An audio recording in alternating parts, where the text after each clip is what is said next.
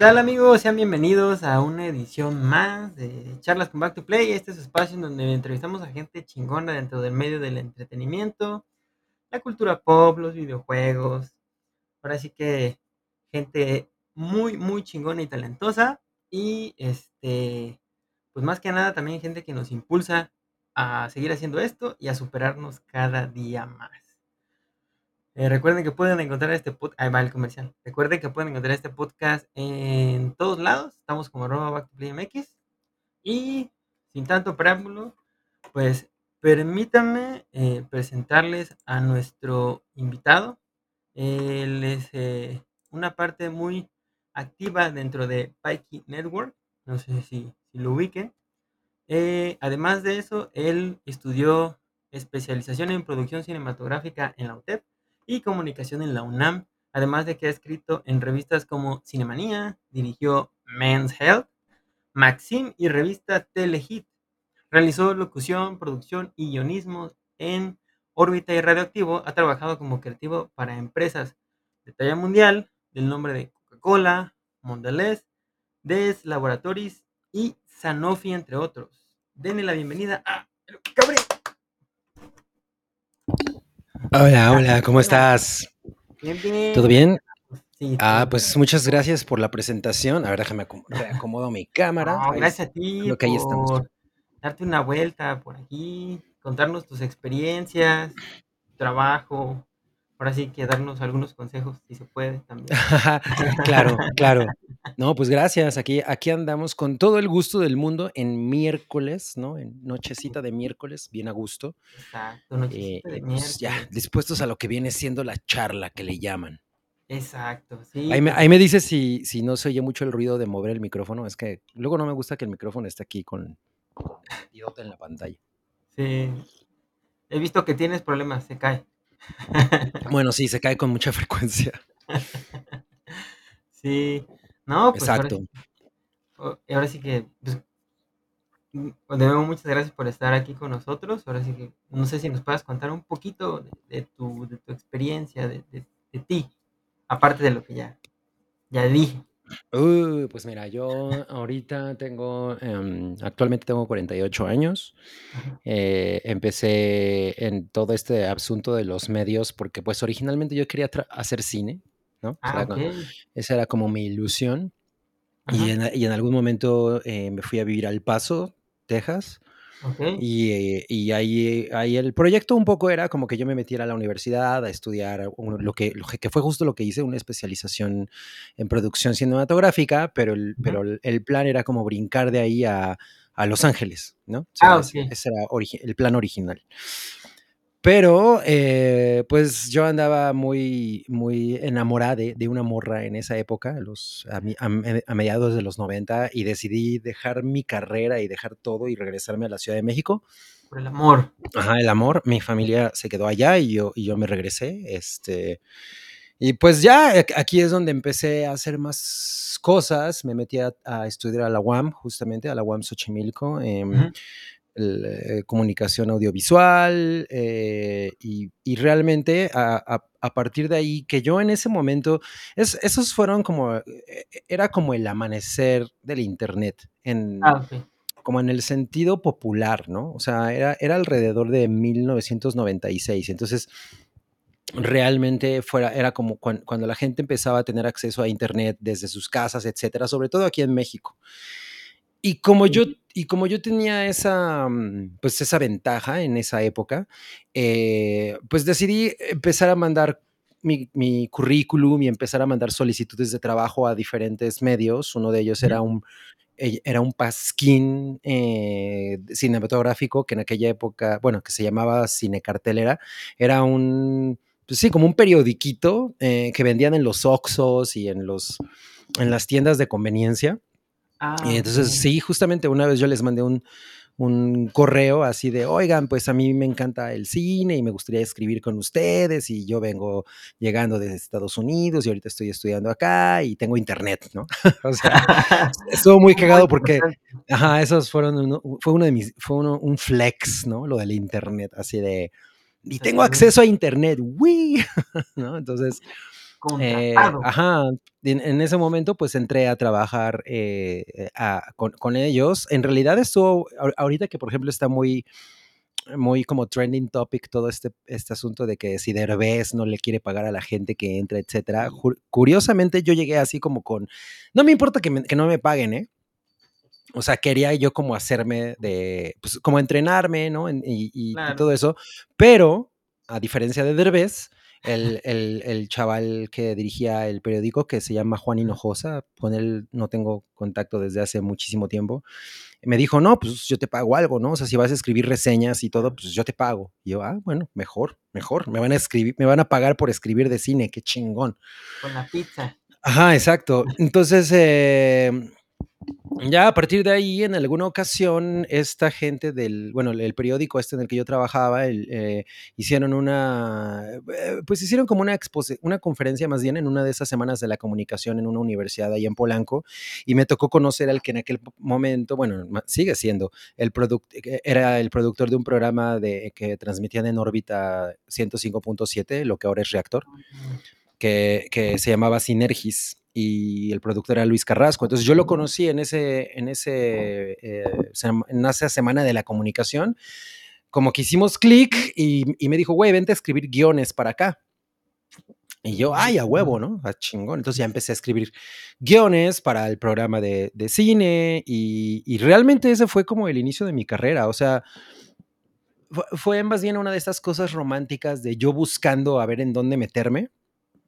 Eh, no fue necesariamente como una cosa que, fuera consecuencia tal cual de mi paso por la universidad o de mi carrera o ni siquiera de contactos míos, ¿no? O sea, era eh, fue algo que yo por ahí busqué y poco a poco se me fueron abriendo las puertas en otros lados, ¿no? O sea, realmente lo de, lo de órbita, que eso es, esa, es una, era, era una estación del IMER, como ahorita Reactor es una estación del IMER, el Instituto Mexicano de la Radio, eh, a partir de ahí, pues empecé como a jalar otros lados, me llamaron de otros lados, incluso estuve escribiendo algunos programas para Radioactivo y etcétera. Entonces, pues así como fue como, como, empezó todo. Wow, qué interesante, ¿no? pues ahora hay mucha gente, ¿no? Que, bueno, incluyéndonos, ¿no? Porque yo no lo hago solo, es con, lo hago con un grupo de amigos, ¿no? Que se juntan entre compitas y hacen su podcast y como que pican piedra, ¿no? Es una manera de picar piedra, ¿no? Los influencers que andan ahorita haciendo sus, este... Sus pininos. Sus pininos en TikTok, en Reels en Instagram, Shorts en YouTube. O sea, ahorita como que hay mucho, como que ya es, o sea, entre comillas, más fácil darse a conocer, pero, pero pues el, el detalle es que quizás la, la, experiencia, ¿no? Es, lo, el, faltante en esa ecuación. Y en este caso, pues, poco a poco, aunque, aunque apenas estabas empezando, fuiste escalando y escalando. Y como dices, ¿no? Sin. O sea, no tenías como que un. Como que dijiste, no, pues yo voy a ir a buscar trabajo realmente, ¿no? Sino que pues, poco a poco fuiste haciendo lo que a ti te gustaba y, y eso fue lo que te. Yo creo que te impulsó a lo que ahorita estás haciendo, ¿no? Claro, o sea, yo en esa época sí usé mucho mis, mis, o sea, como las tres ventajas que a mi juicio yo tenía en ese momento, que era una, hablaba inglés, ¿no? Ah, lo, cual también me permitía hacer entrevistas y ese tipo de cosas. Eh, tenía internet, lo cual me, lo, cual me permitía hacer investigaciones como mucho más eh, amplias de, de, las cosas que, que, de las que iba a hablar y, y, y el hecho de que había estudiado pues algo relacionado con cine en Estados Unidos. Entonces, como que esos fueron mis puntos de apoyo para, pues para tratar de moverme y ver, qué podía hacer en términos de, de, algo relacionado con el cine. O sea, en ese momento mi sueño obviamente era hacer cine, pero ya que me metí porque hice un par de cosas con, eh, cortometrajes y, y, etcétera, pero me di cuenta de que no era el ambiente que a mí me gustaba, o sea, me, di cuenta de que era, una, era, muy, eh, eh, un ambiente con mucho ego y, yo era una persona inmensamente insegura, entonces me costaba mucho trabajo como salir adelante en, en, en, un entorno en el que realmente todo el mundo era muy déspota, ¿sabes? O sea, no, no, era, no era que todo el mundo lo fuera, pero sí era una cosa generalizada. Mm. Entonces, como que yo decidí, no es esto lo que quiero, ¿no? O sea, me encanta el cine y etcétera, pero no puedo con los egos y no me gusta que me estén chingando, ¿no? Ajá, o que me estén gritando o ese tipo de cosas cuando yo estoy aquí por pasión y, y- y, pues hago las cosas por, por pasión. Pero cuando me di cuenta de que, de que tenía eh, campo en, en- en- todo este rollo de hablar de cine y hablar apasionadamente de cine, que era una cosa que a mí me gustaba muchísimo, pues como que le di mucho más, le eché más carbón a eso que al lado de, de la producción, etcétera, ¿no? Sí, de- bueno, de hecho, lo vemos, ¿no?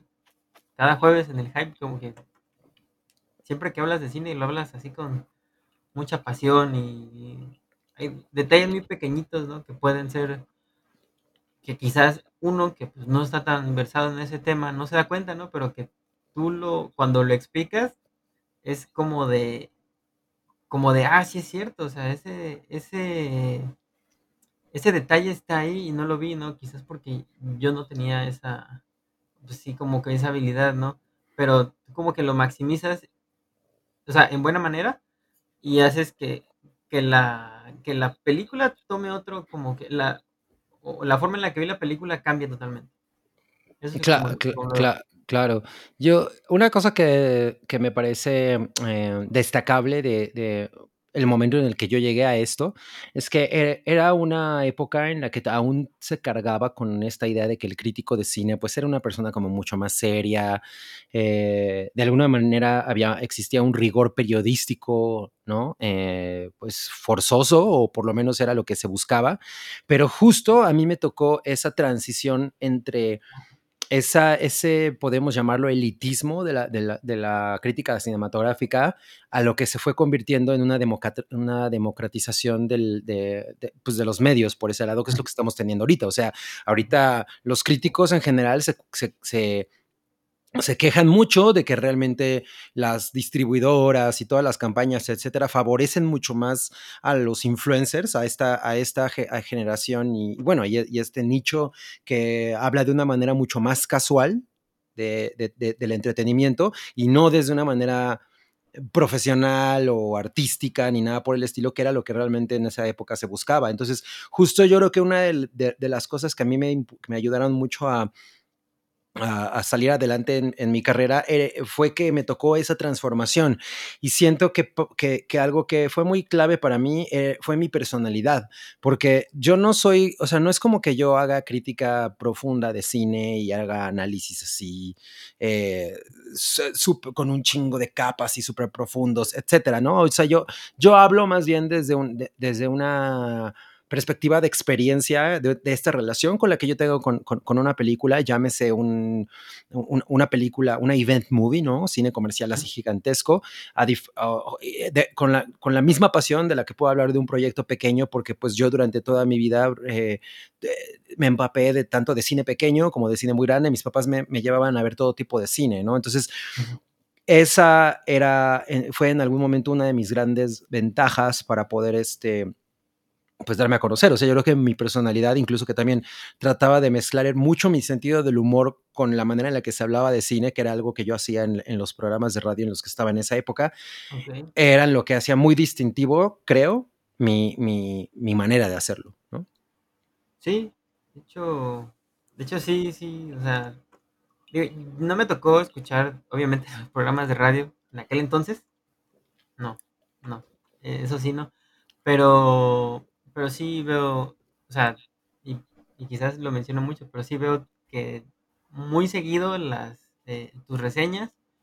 Eh, también sigo también la La Loud, o sea. Ah, hace mucho no hago la La Loud. es que estamos, estamos pensando cómo replantear la La Loud. Ah, ok, ok. Sí, ahorita, estamos en pausa. Por lo, el tema de derechos, ¿no? No me imagino. Que no, lo, lo, que pasa es que realmente en, queremos encontrar dónde puede funcionar mejor. Como ahorita todo lo, todo Pikey Network, o sea, la sombrilla de Pikey Network que involucra pues muchos productos, ¿no? Entre ellos, obviamente, el hype está cambiando. Ah, ok. Hay varios proyectos nuevos, pues sí, que, sí quiero como ajustar ese proyecto de una manera que, que, que sea A, más cómoda para mí y B, más, eh, se integre mucho mejor al, al, catálogo que tiene ¿no? Porque sí. empezó siendo una cosa muy de, ay, a mí me gusta esto y pues voy a hablar de lo que me gusta, pero siento que tengo que hablar un poco de, de cosas más, eh, más coyunturales. O en tendencia, ¿no? También. sí. Ah. Sí, o sea, todo, o sea, o sea, sí tienes una, una personalidad muy característica, la verdad. O sea, eh, ¿Me amas o me odias? Ah. no, pero la verdad, o sea, eh, es que no sé cómo le haces para cambiar de, de un, de- por así decirlo, voy a decirlo de esa manera, de un personaje a otro, ¿no? De, por ejemplo, de, de, ahí se me fue el nombre, perdón, de, por ejemplo, Paddington, a luego a Ah, este, al demonio, y del demonio a, a Walter Mercabri, ¿no? O sea, es, es como de, o sea, qué rápido cambia de, y qué versatilidad tiene, es, es, es, par- es parte de mi personalidad esquizofrénica. son, tus, son tus demonios internos, ¿no? Proyectándose.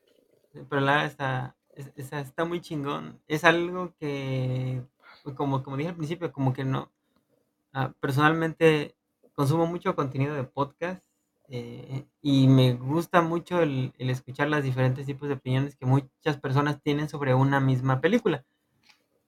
Pero, pero de las reseñas que más me gustan son de las que, por ejemplo, de las que escucho de ti eh, o de las que escucho en Pikey, ¿no? También, como que, como que las siento eh, más amigables con, con el público, con las personas que lo escuchan, y no es como que, ah, oh, sí, sí, soy, yo soy el mamador y voy a decir que, que esto, que esto, que aquello y que el otro, ¿no? O sea, siento que es eso, o sea, y eso es lo que, eh, lo que, lo que, bueno, personalmente me atrae a mí y yo creo que atrae a mucha gente, ¿no? Y, y pues ahora sí que es algo que pues, o sea, personalmente admiro de, de Pike.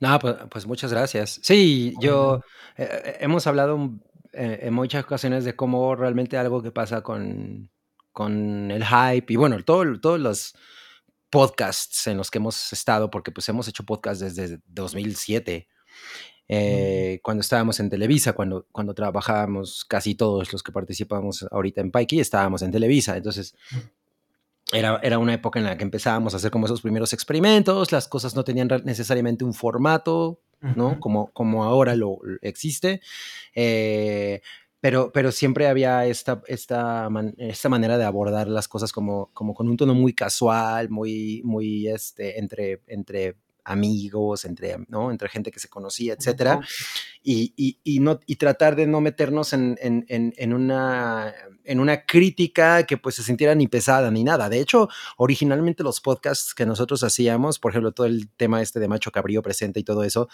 existía un tema base que era como, vamos a hablar de películas de aliens, pero realmente eso era únicamente una el pretexto para generar una conversación de desmadre y para decir pendejadas y para decir la primera mamada que se nos, se nos viniera a, a la mente. Realmente esa era el, la personalidad, ¿no? no era ni de, ni de lejos era una cosa similar a lo que estamos haciendo ahorita. O sea, era un formato muy diferente, ¿no? O sea, era de, de compas.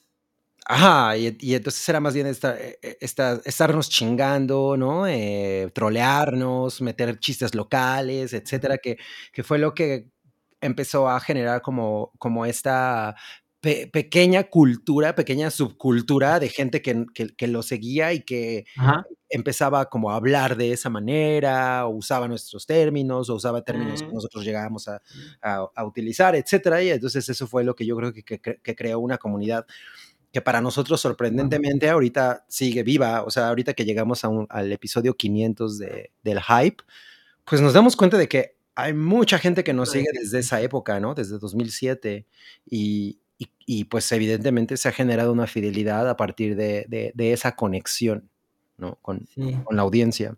Es de los pocos podcasts que genera una conexión real con la audiencia. Sí, porque no, muy pocos hacen eso. O sea, la verdad, o sea, la verdad. Eh, y es muy triste, ¿no? Pero pues igual, eh, me, bueno, me gustaría preguntarte, yo sé que has tenido un montón de proyectos, ¿no? Emocionantes y, y memorables, ¿no? Pero tú, ¿cuál crees eh, que ha sido el más importante dentro de todo, tu trayectoria dentro de la cultura pop? O ya sea haciendo podcast, guiones y, o etc., ¿no? Y, por qué, y por qué tú elegirías ese momento. Mm. Pues quizás, o sea, así como a un nivel muy personal, yo diría que a lo mejor cuando conocíamos Macho Cabrío presenta, Ajá. porque, porque creo que esta, o sea, se logró, se logró establecer con, ese, con esas emisiones algo muy nuestro. O sea, ahí e, era muy, muy, muy, como te digo, era una conversación nuestra, era una cosa muy íntima, ¿no? O sea, yo de hecho en ese momento no, te- no, no dimensionaba cuál era el alcance del podcast. Yo, sube, yo, yo lo supe mucho tiempo después, y no porque, no porque no conociéramos las cifras, pero más bien porque yo no lo veía de una manera tangible en el mundo real, ¿me explico? O sea, y con esto me refiero a que pues, seas una persona medianamente conocida o tengas un impacto tal en el mundo exterior. Entonces, yo me empecé a dar cuenta algún tiempo después, por ejemplo, en una ocasión me pasó algo muy cagado. Yo iba con, con- con una ex a un concierto, un concierto de Metric, creo, en, en el Palacio, digo, en el Palacio, en el Auditorio Nacional. Y, y ella es relativamente famosa.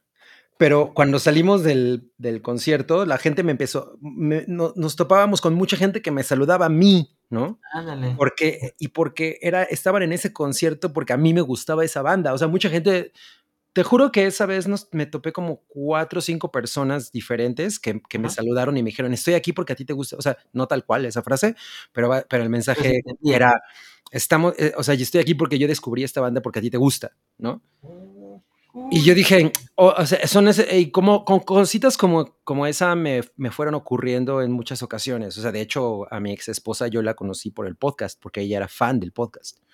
Oh, qué chido. Entonces, este, fue cuando, fue cuando yo me di cuenta de que realmente había, una, había, eh, había existido un alcance que yo ni siquiera tenía imaginado, porque Mm. pues, para nosotros el podcast era meternos a una, un cuartito súper pequeño a grabar y decir pendejadas y ya, o sea, y lo escuchábamos nosotros para nosotros mismos, ¿no? O sea, yo, yo, no- yo no tenía un- una, una referencia de cómo estaban las cosas afuera ni nada, hasta, hasta mucho tiempo después. Sí. Pues es algo, pues yo creo que eso sucede cuando haces las cosas con pasión, ¿no? O sea, de que realmente no te fijas en cómo, en cómo quedó, sino que yo lo estoy disfrutando, sí. Ah, entonces voy a seguirlo haciendo. Ándale. O sea, no, no sé si eso sea necesariamente un requisito, porque pues también yo- sabemos que hay mucha gente que puede hacer las cosas con toda la pasión del mundo y lo que sea, pero, pero tarda en llegar a ese sitio, ¿no? O sea, Sí. Nosotros, por ejemplo, creo que podemos, que, yo, yo podría admitir sin, sin pudor que, que el hecho de que nosotros tuviéramos de alguna manera la, la plataforma de Televisa nos ayudaba, aunque, aunque Televisa no, no levantaba un dedo para promocionar la- esa comunidad que en aquella época era Toque de Queda, que Toque de Queda fue una, una comunidad que creo que, bueno, que fue una idea de Rui Shokonosle, de Ujú. que todos trabajábamos en revistas, era, él, él era director ejecutivo de varias revistas y entonces lo que dijo es, güey, vamos a hacer una comunidad de, de podcasters y Ah, de, y de bloggers que sean todos los editores de estas revistas en un, en un- bajo una sola sombrilla, ¿no? Entonces de ahí salió, de ahí salió Toque de Queda y, y en esa época pues era como, ah, sí, qué cagado, ¿no? Y, para, y como yo en ese momento era, era dirigía Men's Health y Men's Health es una licencia muy, eh, es, es muy complicada, es muy celosa de la gente, o sea, yo no podía andar así diciendo pendejadas al aire Ah, ya. siendo director de Men's Health, entonces ¿no? Ajá, entonces lo que así, lo- por eso creamos todo el pedo de macho cabrío, etcétera, para que se separara, ¿no? De, de Ah. O sea, eras otra persona. Bueno, eres Ah, un personaje dentro de. Ajá, exacto, porque, porque no podía yo salir como yo, porque Sí, pues claro. yo dirigía esa revista y, y no, y no podía ni hablar de, lo, de esa revista, eso nos hubiera costado un extra, porque pues las licencias te cobran todo. Ni tampoco yo salir a decir pendejadas a nombre de esa revista, ¿no? O sea, era una cosa de, güey, yo soy otra persona y por eso luego ni salía mi foto ni nada, ¿no? Sales del podcast y un papelito debajo de la, de la Ajá, eh, puerta, ¿no? exacto. Y, y, te- y como te digo, realmente Televisa nunca, nunca se, se interesó en, en darle en darle proyección a, ese proyecto, pero pues sí, nosotros teníamos el dinero para poder hacer, montar la, el estudio, eh, montar la página, y entonces a partir de ahí empezó a hacerse, empezó a encontrar su camino, ¿no? O sea, desde ahí nació, eh, desde ahí nació tu, este, tu alter ego Cabri, por así decirlo. Sí, eso salió de que mm, en, esa época, eh, como bueno, eh, como trabajamos en, en, una editorial, generalmente los cierres de, de, las revistas son momentos muy, muy demandantes. Y a veces nos quedábamos muy noche, ¿no? O sea, yo a veces me quedaba a las 3 de la mañana, etcétera, al, al, cierre. Y entonces eh, había momentos en los que, en los que nos, nos divertíamos jugando Halo. Ah, como no. Ajá, entre toda la gente que estaba ahí, ¿no? Y entonces, pues obviamente teníamos que sacar nuestros, nuestros ¿cómo se llama? Tag, nuestros name, ah, gamer, tags. ajá. Y, este, y el mío originalmente era el verga. Y un, y un día Rui me lo robó. Y yo, le dije, güey, voy a sacar uno que esté más chingón que el verga, ¿no? Y, y, me acordé de una pintura de Goya, de, la, de estas que, que, hizo de los aquelarres. Y dije, ah, ese, ese vato, el macho cabrío que está siempre ahí con las brujas, me gusta, ¿no? Ese güey me parece que es un badass. Entonces me voy a poner macho cabrío. O sea, de hecho, de ahí salió. Y, y pues, ya se, se, se, se, quedó. ¿Se quedó para cuántos años de, eso? Pues 2007, y ahorita que es 2023, pues sí, ya, ratote. 16 años. ¿Y alguna vez, bueno, ya sé que me dijiste que no, pero alguna vez eh, pensaste que Cabri como tal iba a trascender dentro de la cultura pop? Pues no, no, porque no, yo creo que muy poca gente, y esto es algo que la mayoría de las personas eh, que, pues, se dedican a lo que sea público, ¿no? Eh, te pueden decir, es que tú no entras a un proyecto así pensando de esa manera, ¿no? O sea, no lo haces como diciendo, ay, eh, voy a llegar a ser famosa o lo que sea, ¿no? O sea, lo haces porque pues, te estás divirtiendo con tus cuates, te parece gracioso. O sea, por ejemplo, una cosa que yo, no, que yo siempre he evitado es como forzar la, mi, mi, mi, proyección, mi personaje, si es que lo podemos poner así. Por ejemplo, en no te voy a decir que no me ha dado o que no me han preguntado o que no me han comentado si, güey, ¿por qué no te pones a hacer stand-up? ¿No? Ah, ya, ok. Y yo pienso, güey, no, yo, no, me, no me siento eh, capacitado para eso. O sea, no sé si lo haría bien o mal, pero yo no me siento con, la calidad que yo me exigiría a mí para, para estar haciendo stand-up. O sea, si yo no, si yo no soy feliz con, lo, con ello, no lo voy a hacer, ¿no? Y no me siento ahorita con, con en, esa posición, no, no, no, no, tendría el ego de pararme en un micrófono y, que la gente se trague mis pendejadas de esa manera. Prefiero hacerlo en el podcast porque estoy con mis amigos, ¿no? Sí, o sea, es como que yo también lo veo así, ¿no? Es como un ambiente más ameno. Sí, y, que pues, siento que es más honesto. O sea, ahorita yo, y no digo que la gente que se ponga a hacer stand-up sea deshonesta, simplemente yo no me siento con, con no, no, tengo el ego de decir, ah, yo podría hacer reír a la gente, soy una verga. O sea, la verdad es que no. Por eso no lo hago, ¿no? O sea, cada cosa que yo hago la, la, la hago principalmente porque a mí me parece divertida y es algo que se me, que, que, que se me da, ¿no? O sea, como que de ahí viene.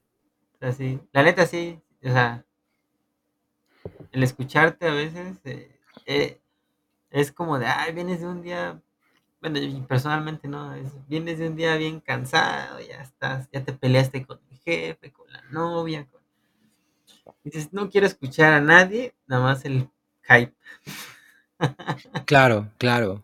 Sí, lo entiendo, o sea, yo, yo incluso lo, obviamente llegué a he llegado a escuchar los, esos podcasts pues, recientemente y me cago de risa. O sea, sí pienso, no mames, ¿cómo, cómo, cómo nos salíamos con la nuestra con todas esas cosas? Porque recordemos que era una cosa que, que hacíamos con el dinero de Televisa y, nos poníamos a, tirarle mierda a todo mundo, ¿no? O sea, le tirábamos mierda a gente de Televisa, yo hacía personajes que eran eh, personas que trabajaban en Televisa, ¿no? O sea, y, y yo siempre he dicho que eso significaba que eh, Televisa no escuchaba ese podcast. Porque yo creo que si lo hubieran escuchado, hubieran dicho, ¿quiénes son esos pendejos y por qué están diciendo esto? ¿Me explico? O sea, sí, claro. si yo estaba hablando mal de, de, de pronto yo era el personaje de, no sé, eh, ah, ¿cómo, cómo llama este vato? El, el que ahorita demandó Sasha, ahorita Luis de Llano, pon tú, por poner un Ah. ejemplo, ¿no? Y yo dijera, y yo hubiera hecho, que no recuerdo si pasó, pero que yo hubiera dicho, soy Luis de Llano y me como una verga gigantesca, ¿no? Ja, ja, ja. Y eso lo hubieran escuchado en Televisa, no mames, nos habríamos metido en un pedote. Entonces yo pienso, pues no nos escuchaban, o sea, tan no les interesaba que no nos escuchaban, nunca nadie nos dijo nada. ¿Y cuántos años fueron de toque de queda? Como cinco, creo. Ah, no más. Sí, No, pues sí, no. sí. No, o sea, en. Televisa no. No, yo creo que no figurábamos para ellos. ¿No has tenido la curiosidad de preguntarles, oye, ¿alguna vez escucharon algún episodio de toque de queda? Nah, not really. O sea, como que la gente que me interesaba de ahí adentro, pues sí sabían que existía, ¿no? Pero Ah, los directivos y bla, bla, not really.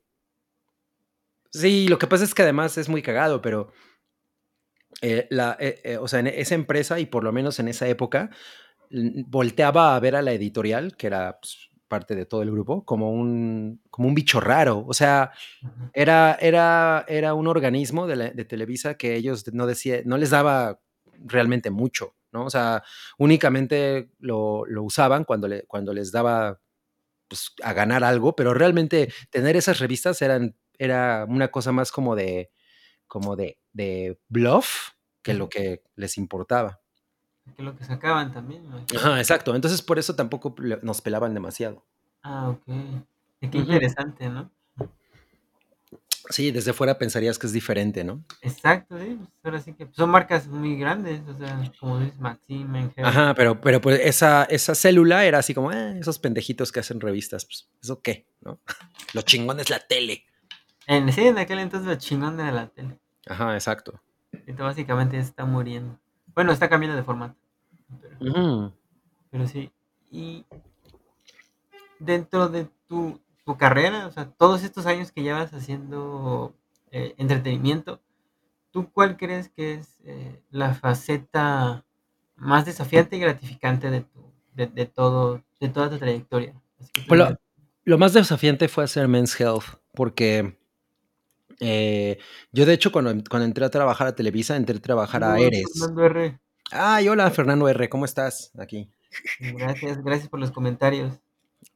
Cu- curiosamente yo entré a trabajar a, a Eres, que pues era un, un título muy, muy sólido adentro de la editorial, pero y era muy chido para mí porque pues yo hablaba de música y de, y de cultura pop, etcétera, ¿no? Y después eh, em- estuve trabajando en Maxim y cuando se presentó la oportunidad de que alguien dirigiera Men's Health en México, eh, porque la dejaba quien en esa época era el director, que era Toño Sempere.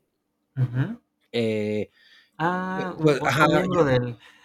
ajá, exacto. Yo fui uno de los, uh, sí, o sea, me, me propusieron como, como candidato. Y este, y yo pensaba, órale, no mames, yo no tengo nada que ver con esa revista. O sea, es, es- es- es- es un tema que yo no manejo, ¿no? O sea, pero digo, igual y puse mi mejor cara y me, y me metí a investigar y, y- y- y bueno, además traté de ser, el, el- me recuerdo mucho que en la entrevista de trabajo traté de, de- de- de ser encantador, ¿no? Así muy, muy, muy, con mucho sentido del humor, pero también hablando como, pues, a- con, con, conocimiento de cómo yo veía la industria editorial, etcétera, y sobre todo una marca de ese tamaño, ¿no? Porque Men's Health era una cosa, era, era una cosa gigantesca para Sí. Estados Unidos. Entonces, sí, pues en ese momento me quedé con ese proyecto y de entrada, el, el traer ese proyecto a México, porque lo hacían en Miami y de pronto se empezó a hacer aquí en la Ciudad de México, fue un reto cabrón, porque cuando pasó eso, pegó ese huracán ahorita que no me acuerdo cómo, cómo se llamaba, Katrina, creo, no me acuerdo si fue Katrina, pues, sí, güey, ahorita se- la verdad es que se me fue, soy terrible con las fechas.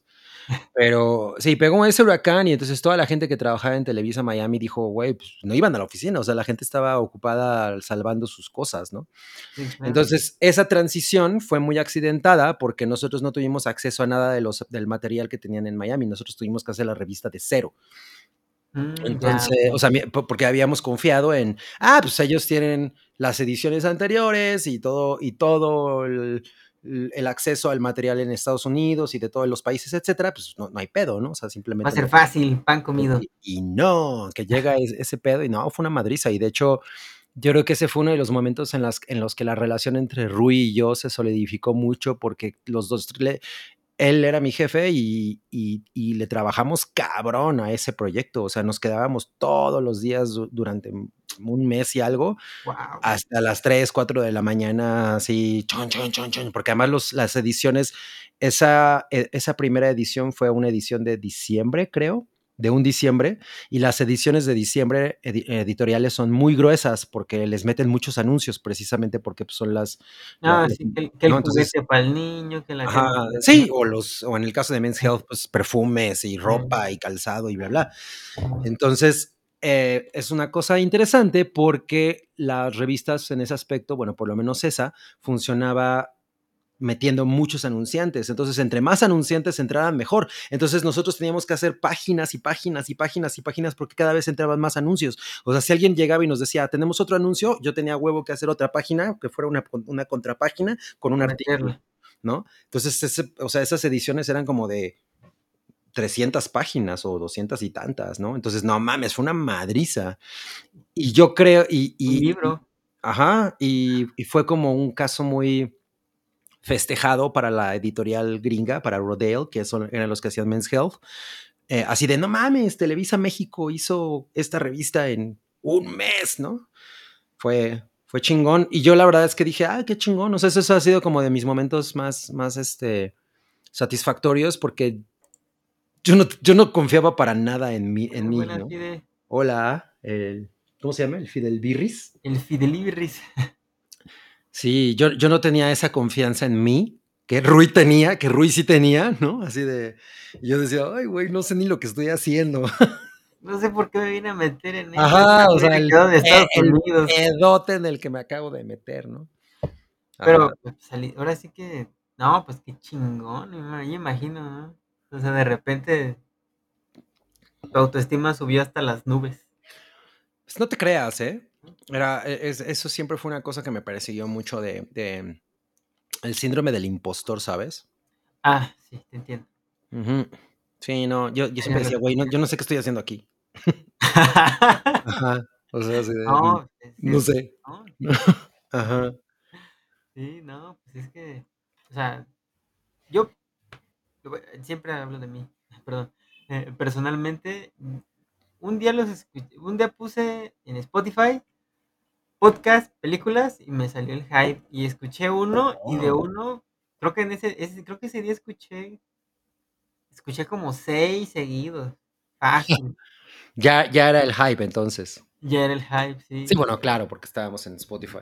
Sí, y escuché como seis seguidos y creo que esa semana me eché como 100. Una Sí, curiosamente yo llegué al hype ya muy tarde, o sea, bueno, no muy tarde, pero mucho más tarde de lo que de lo que todos los demás llevaban ya un buen ratote haciéndolo, ¿no? Porque buenas, Jesús Mendoza, saludos. hola, Jesús Mendoza, acá la cabra Cabrales saludándote. Eh, sí, yo, yo llegué tarde porque de entrada para mí cuando ellos empezaron a hacer el hype no me era posible, o sea, yo, Ah, todavía, yo todavía tra- trabajaba justamente en Televisa cuando ellos hacían el hype, entonces, eh, y ellos, ellos, Wookie, Rui y Salchi trabajaban juntos. Ah, ya. Ajá, entonces para ellos era muy fácil, ¿no? Y para mí no. Ajá, entonces, Era eh, complicado. sí, porque en ese momento era una cosa de, de tener que estar en el estudio, donde, donde sea que se iba a grabar, ¿no? Y yo, y yo estaba trabajando en Santa Fe, entonces Es cierto. para mí era, era realmente imposible. Es que se, se me olvida que en aquel entonces se juntaban a, a grabar todos juntos. Ajá, sí, claro, claro. pues, ya como quiera con la computadora, bueno, el acceso a internet, una buena conexión a internet, una plataforma de streaming.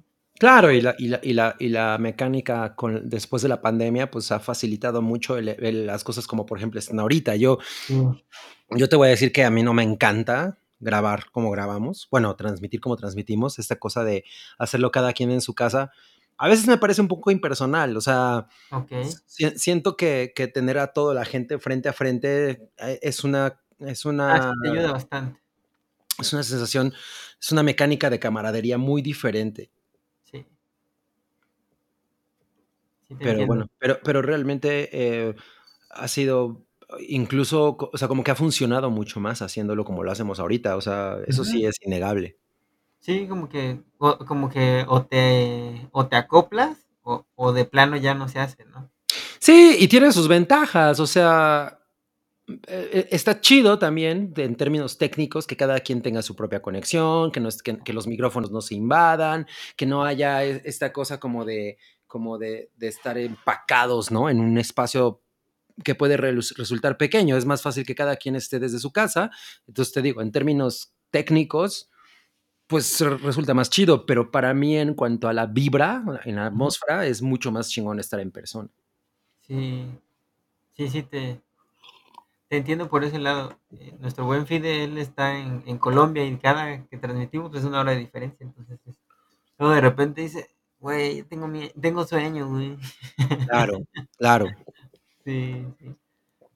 De hecho, ah, bueno, otra, otra cosita que yo te quería preguntar era, ah, más que nada, ¿cómo tu capacidad creativa eh, y tu experiencia dentro del entretenimiento y la cultura pop ha influido en, en campañas eh, publicitarias en donde has trabajado? Dígase la Coca, eh, labora- DS Laboratories o Sanofi, así, o otras empresas que básicamente, pues, a veces no tienen tanta esta onda de la cultura pop.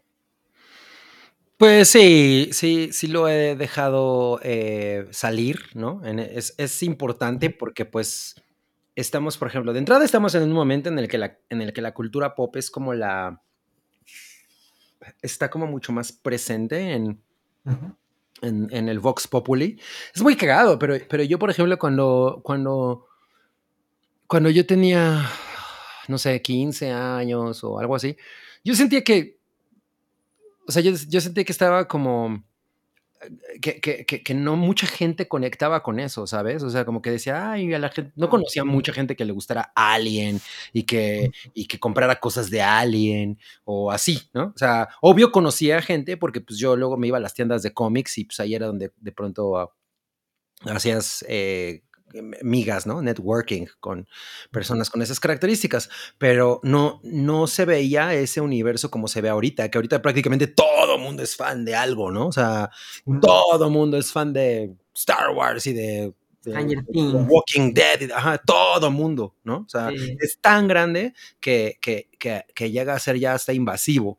En esa época tú no Ajá. veías eso, o sea, Ya no se siente la originalidad, ¿no? pues no tanto eso, o sea, e- era, e- era ser parte como de un nicho, ¿no? No, no- no era tanto lo original, sino más bien te sentías parte de un nicho y no era, y no era motivo de orgullo, o sea, es muy cagado, pero, entonces pero ahorita, por ejemplo, que todo el mundo, ah, yo soy geek, güey, llamarte geek en los 90 era, era, era insultarte a ti mismo, o sea, geek, Geek era una palabra peyorativa y, y si tú eras una de estas personas que le encantaba hablar de cómics y de eso, güey, pues la- nadie te veía como, ah, qué cool. ja".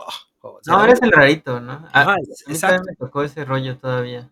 Entonces, eh, de alguna manera, pues yo, yo, yo en esa época no le daba el valor que tiene ahorita. O sea, para mí era algo que incluso hacía que la gente me dijera, "Ah, fuchi, no, mi amor.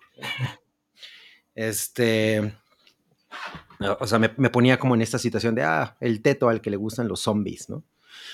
Y, y ahorita no, ahorita eso tiene un gran valor. Entonces, eh, me, me- sí me he permitido que, que cuando tengo que hacer cosas con marcas, etcétera, pues esa manera de ver la, las- la comunicación, ¿no? Una manera como muy cinematográfica, todo eso permee. O sea, es algo que definitivamente me gusta. Cuando tengo que hacer, em, pues, cualquier tipo de, de, chamba que tenga que ver con, por ejemplo, como documentalillos o cosas así, pues evidentemente todo lo que yo, lo, lo, que yo tengo como referencias de la cultura pop lo uso, ¿no? O sea, es, es, es, una, es como la cultura del meme, pues también proviene de ahí, o sea, es una manera de, de, de que eso eh, contagia a la comunicación, a la manera en la que la gente se comunica, a la manera en la que la gente habla. Entonces ahorita no puedes eh, no, no, no dominar eso o no, o no incluirlo en tu lenguaje, ¿no? Sobre todo cuando, lo que, cuando tu trabajo se trata de comunicar. O sea,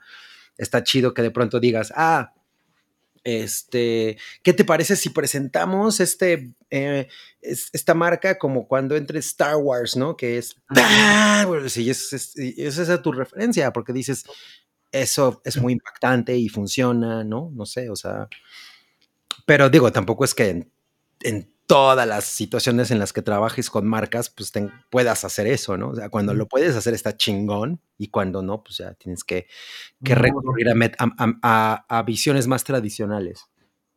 Ok, ok. ¿Cómo, cómo cuál?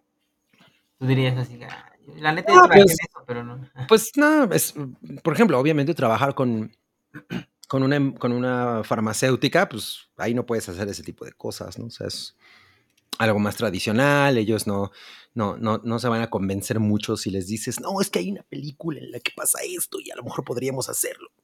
Pues no, no están muy interesados en eso. Me imagino el doctor Sim así como de, la neta no te entiendo. Sí, no, o sea, o no es tanto eso, pero no lo ven así, ¿no? O sea, eh, es, es, es una, un acercamiento mucho más serio, mucho más tradicional, o sea, ellos, ellos, eh, tienen una manera de comunicar las cosas que, se, que es más tradicional, ¿no? ¿no? ¿no? se quieren poner a jugar o experimentar, sino van más a la segura. Ok, ok, ok.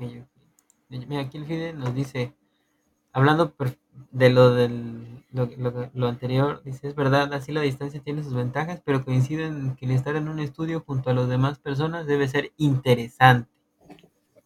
Sí, a mí me gusta mucho, o sea, porque la convivencia es así, es como cuando estás en una mesa con tus amigos conviviendo con unas chelas, o, ¿no? O sea, es incluso más directa. Eh, a veces, por ejemplo, yo, para mí, algunas de las limitaciones de, de estar en, a distancia es que, pues, obviamente, bueno, por un lado, obviamente tu red puede fallar, ¿no? Claro. Eh, por otro lado, no necesariamente escuchas todo lo que dice la otra persona. O sea, a veces eh, si, si, si alguien tiene el volumen más abajo o de pronto habló hacia otro lado del micrófono, es más, es más difícil captar lo que dijo, ¿no? Sí. Entonces, digo, son, son esas pequeñas cosas que pues en realidad son, son minúsculas, pero no, para mí, la, para mí es una experiencia mucho más divertida. Uh -huh. Sí, entiendo. Dice, puede ser gracias a que en día estamos más conectados. Antes era difícil, por ejemplo, encontrar los grupos de juegos de rol o alrededor de cultura pop. Hoy en día la cosa cambia por las redes.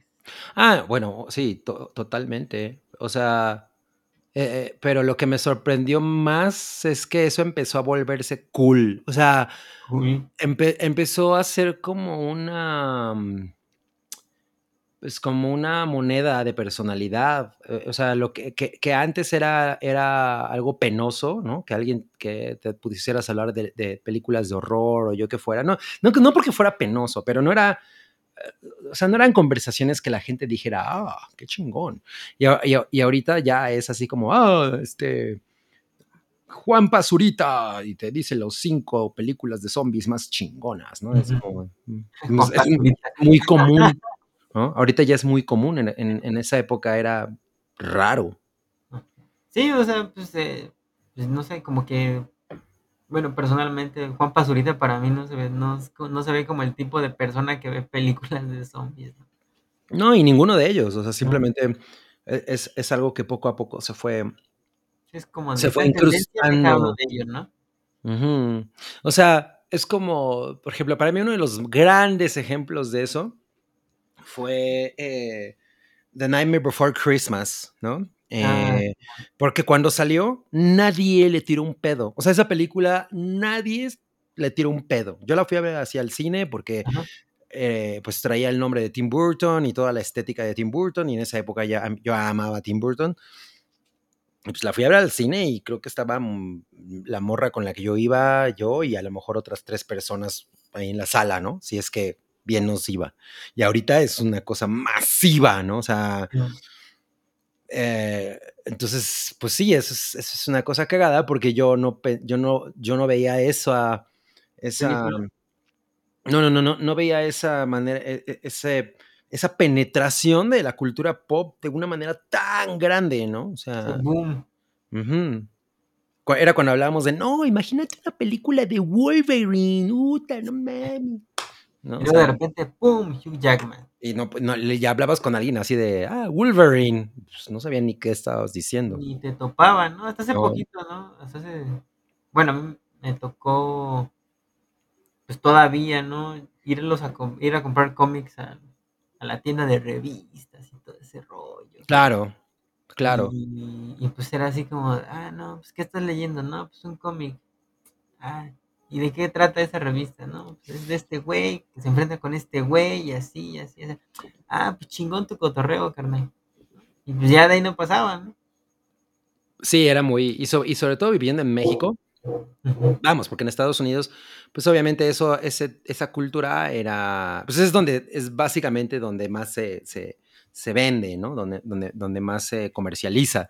Pero aquí, por ejemplo, yo me acuerdo que, las tiendas tal cual de cómics, así como las conocemos ahora, esas empezaron a surgir así a principios de los 90 y, eran cosas pequeñísimas. O sea, yo, por ejemplo, salía de, me acuerdo que iba, eh, eh, estaba en el Justo Sierra, allá en Linda Vista, y habían abierto una en pues, era un, cuarto, un local así súper pequeñito, güey, ¿no? Y tenían, fue cuando salió Spawn, porque además yo estaba así, ¿no? Era, era turbo fan de Spawn. Y, y, pues si llegabas y había un cómic de Spawn, pues no mames, ya, ya me lo voy a llevar porque pues es el único, ¿no? Todo el mundo. Ajá, y, y, abrías los cómics y veías que venía una playera del hombre araña y decías, no mames, mi sueño es tener una camiseta de estas de, de licencia de Marvel, ¿no? O sea, güey, ahorita eso lo, tienen en cuidado con el perro, ¿no? O sea. Máscara de látex, hasta en Chedraui te la Ajá, o sea, desde esa época eso no existía. Entonces, es, yo, yo creo que ahorita está chingón, pero también resulta un poco eh, invasivo. O sea, ya, yo ya me harté. La verdad es que incluso me ha pasado con cosas que yo amaba muy cabrón, como Star Wars, ¿no? O como Marvel. O sea, ¿ya no te gusta? ¿Ya de plano dijiste pues, ya? Pues, no es que no me guste, pero, pero ya, no le, ya no les encuentro la misma... Ya, ya no me resultan tan fascinantes como en, como en esos años. sí, sí. De, de, que están por todos lados, ¿no? Es una cosa así de, güey, ya, no hay otra cosa, o sea... La ves en todos lados y ya estás hasta el gorro, ¿no? Sí, pues se, se, se, se vuelve lo común. Sí, es como, como Marvel. como Marvel. O sea, bueno, Marvel en el cine y, y, todo lo que están haciendo con productos, ¿no? Claro. De, televisión y todo ese Ya, Que yo, por ejemplo, no, no tenía la, la facilidad que. Eh, o sea, por ejemplo, Mareo Flores, ¿no? Que, un saludo a María Flores. Que el, el, tenía la facilidad de, un chingo de cómics, un chingo de, yo no, güey, o sea, a mí, yo, yo tenía, ah, yo, pedía dinero en la calle para comprarme un cómic del Hombre Araña en Sanborns, en, de los gringos. O sea, estaba así, en la calle, me salía así a las 3 de la tarde, de las 3 de la tarde a las 7 de la noche pidiendo, pidiendo dinero en la calle, te lo juro, así de, oye, ¿no me da dos pesos para mi cómic? Eh, literal hacía eso, ¿eh? O sea, Sí, sí, sí. o sea, ajá, o sea, en, en, en, el, había un Sanborns ahí, bueno, creo que todavía existe, el de Insurgentes y Eje 6. Y entonces yo decía, no mames, me quiero, porque, porque le estaban todas estas series de Spider-Man, que era Webs, Web of Spider-Man, Spider-Man, Amazing Spider-Man y Spectacular Spider-Man. Entonces, yo que era muy fan de Spider-Man, me quería comprar las cuatro, ¿no? Porque pues, eran las, las series eran simultáneas. Entonces tenía que comprarme los cuatro cómics. Y entonces, pues, güey, o sea, no tenía el dinero para eso. Y entonces lo que, lo que hacía era talonear, literal, ¿no? en la calle, así de, oiga, este, me, prestaría dos pesos para mi cómic, es que me falta. Llevaron la calle. No, pero además ni siquiera decía, ay, es que me tengo hambre. No, no, no, era para mi cómic. O sea, yo decía, güey, tengo que ser honesto, ¿no? Sí, claro, claro, claro. La honestidad de todo. Ajá. siempre, siempre sacaba, siempre sacaba. Yo creo que me veían, me veían así como tan. y además era tan pendejo. Me imagino que alguien llegara y te, te dijera, ay, me presta dinero para mi cómic. Simón, niño, ten, 10 Ujú. baros. Tal cual, tal cual. Nuestro amigo Saúl Hernández se puso muy, no sé, muy metafísico. Te hizo una pregunta, dice, ¿en dónde encuentras ¿En la dónde belleza? encuentro la belleza? Eh, y me voy a, me- voy a- voy a seguirle la corriente y me voy a poner muy metafísica. Eh, no, pues en el caos. A mí me gusta la idea del caos. O sea, ahora que, sobre todo ahorita que estoy tan, eh, pues que estoy en, una, en un momento complicado y interesante de mi vida, pues me gusta esta idea de que no hay un, no hay una razón para la existencia, no hay una razón para las cosas, ¿no? Y, por ejemplo, la belleza es parte de lo mismo, o sea, cuando hay algo, algo te parece bello, y con eso no me refiero a únicamente que, que eh, o sea, una belleza tradicional, sino lo, lo- lo que sea. Por ejemplo, yo, yo a veces tengo esta, esta tendencia de decir, una película, y digo, no, no, no en especial esta, ¿no? Pero una película como The Texas Chainsaw Massacre me parece una película bella. ¿Por qué? Porque me, porque me parece que, que la pasión que refleja y, y- y- y- todas las cosas que, que sucedieron a su alrededor para que, el produ- para que el producto final tenga esas características, es tan cabrón, es tan cabrón que algo así se dé, que es el, el resultado es, es bello, o sea, es bello que alguien haya podido realizar esa obra, ¿no? A pesar de que la obra, pues obviamente su, su, su trip no es, soy una obra bella, o sea, pues, es una No, película de horror, así, muy visceral, ¿no? Pero, pero el hecho de que se haya dado, me parece bello, porque pudo, cualquier, es de esas cosas que cualquier cosita pudo haber sido, lo, lo pudo haber enviado a la mierda, ¿no? Y, y- y tendríamos un producto terrible. Pero eh, en ese tipo de situaciones, en el hecho de que de pronto el caos haga clic y, y resulte algo chingón, eso me parece muy hermoso. Ah, ah, qué bonito, eh, qué bonito. Entonces yo creo que odiaste la nueva. Sí. Sí, en general las películas de Texas Chainsaw Massacre, ninguna, ninguna de las que salió después vale la pena. Y ni, ni siquiera la 2, que también es de Toby Hooper. No la vi. No, la 1 es una cosa muy hermosa. La o sea, li- literal, te- yo, lo- yo lo digo como una, yo creo que es una cosa hermosa. O sea, es una película eh, eh, eh, eh, hecha de la manera más, eh, co- con una simpleza y con una crudeza y con, y con una inocencia, así de, güey, pensamos que lo que estamos haciendo está muy chingón, pero no sabemos, ¿no? Y, y el producto final es hermoso, o sea, es así de, güey, qué cabrona idea y qué buena ejecución. Entonces, por, de ese- desde esa perspectiva me parece algo bello, porque me parece que artísticamente tiene ese valor. Sí. Como tú cuando dijiste, Simón, yo le entro a Men's Health. Ajá, ¿Qué exacto. Por ejemplo, así de, güey, pues ya, ni no, no sé si estoy yo capacitada para eso, pero lo voy a hacer, ¿no? Literal. Le entro. Sí, no me iba a echar para atrás, o sea, era una oportunidad muy grande. Sí, sí, o sea, Men's Health ahorita, ¿cómo no? Ajá, y la dirección, ¿no? Porque además era una revista que, que llegaba a todo el continente, entonces pues era para mí así como verga, ¿no? Tengo una responsabilidad muy grande. Sí. En algo que nunca me hubiera imaginado. Sí, pues es tu forma de ver las cosas, también la imprimías dentro de, o sea, aunque tenía como que su- sus estándares, o sea, parte de tu esencia se quedó en cada uno de esos números. Claro. Luego, le- luego leo mis cartas editoriales de, de esa época y sí me gustan. Digo, ah, no, no, no estaba tan imbécil. No, pues, o sea, qué chingona, neta.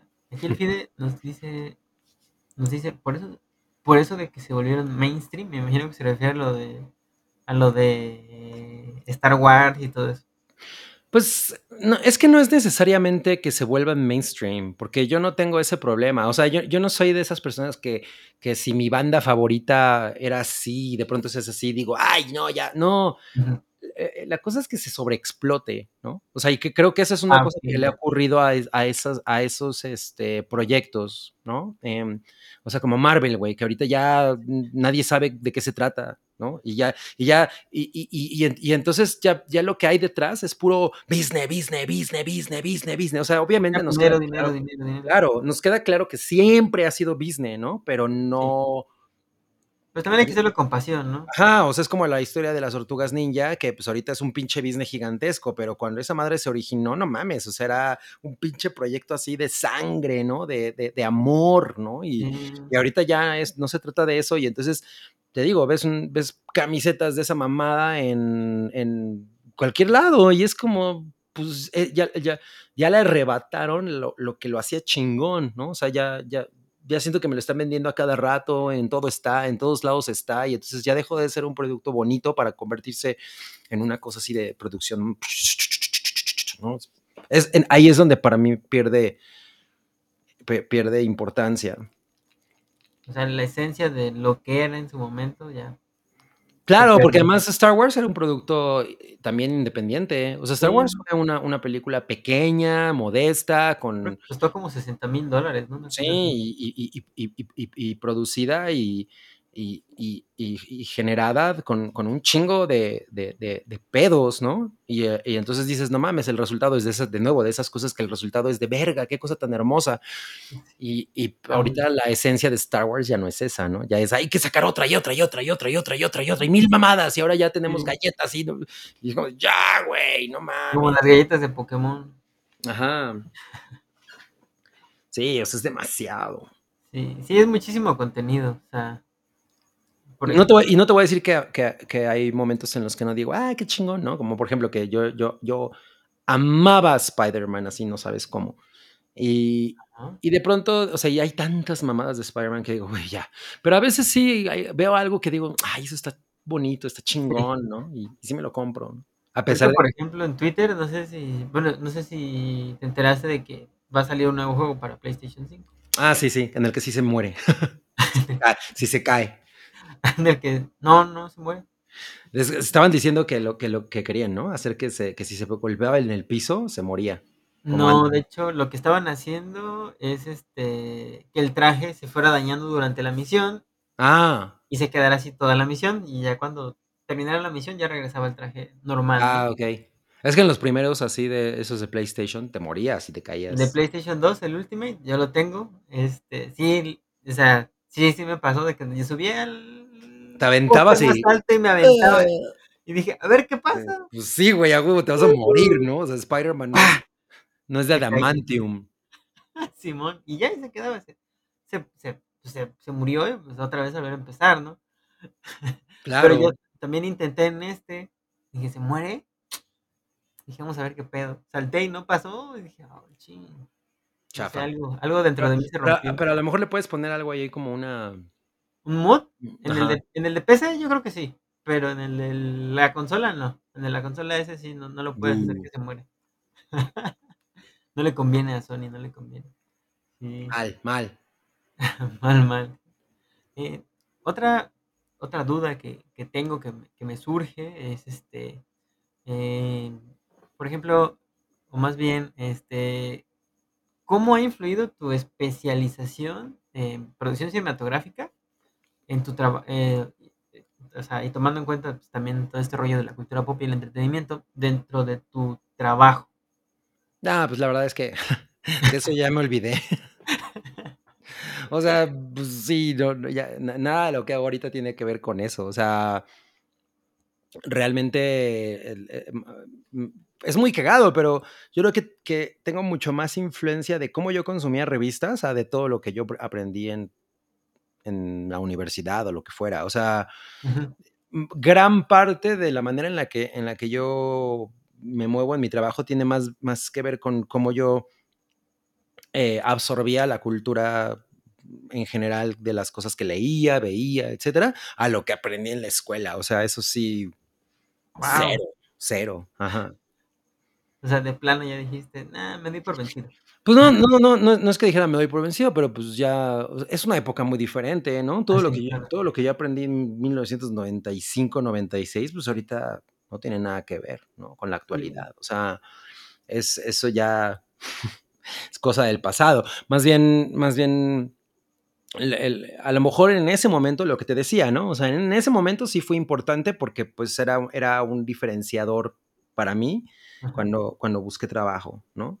O sea, de eh, estudié esto de cine, eh, eh, vengo además de Estados Unidos, este, todo ese tipo de cosas, pero pues ahorita nada de lo que hice en la universidad o en la escuela tiene nada que ver con mi chamba, o sea, se, diversificó tanto que, que, lo que he aprendido en el camino es lo que realmente ahorita me da, me da este, pues, la robustez, ¿no?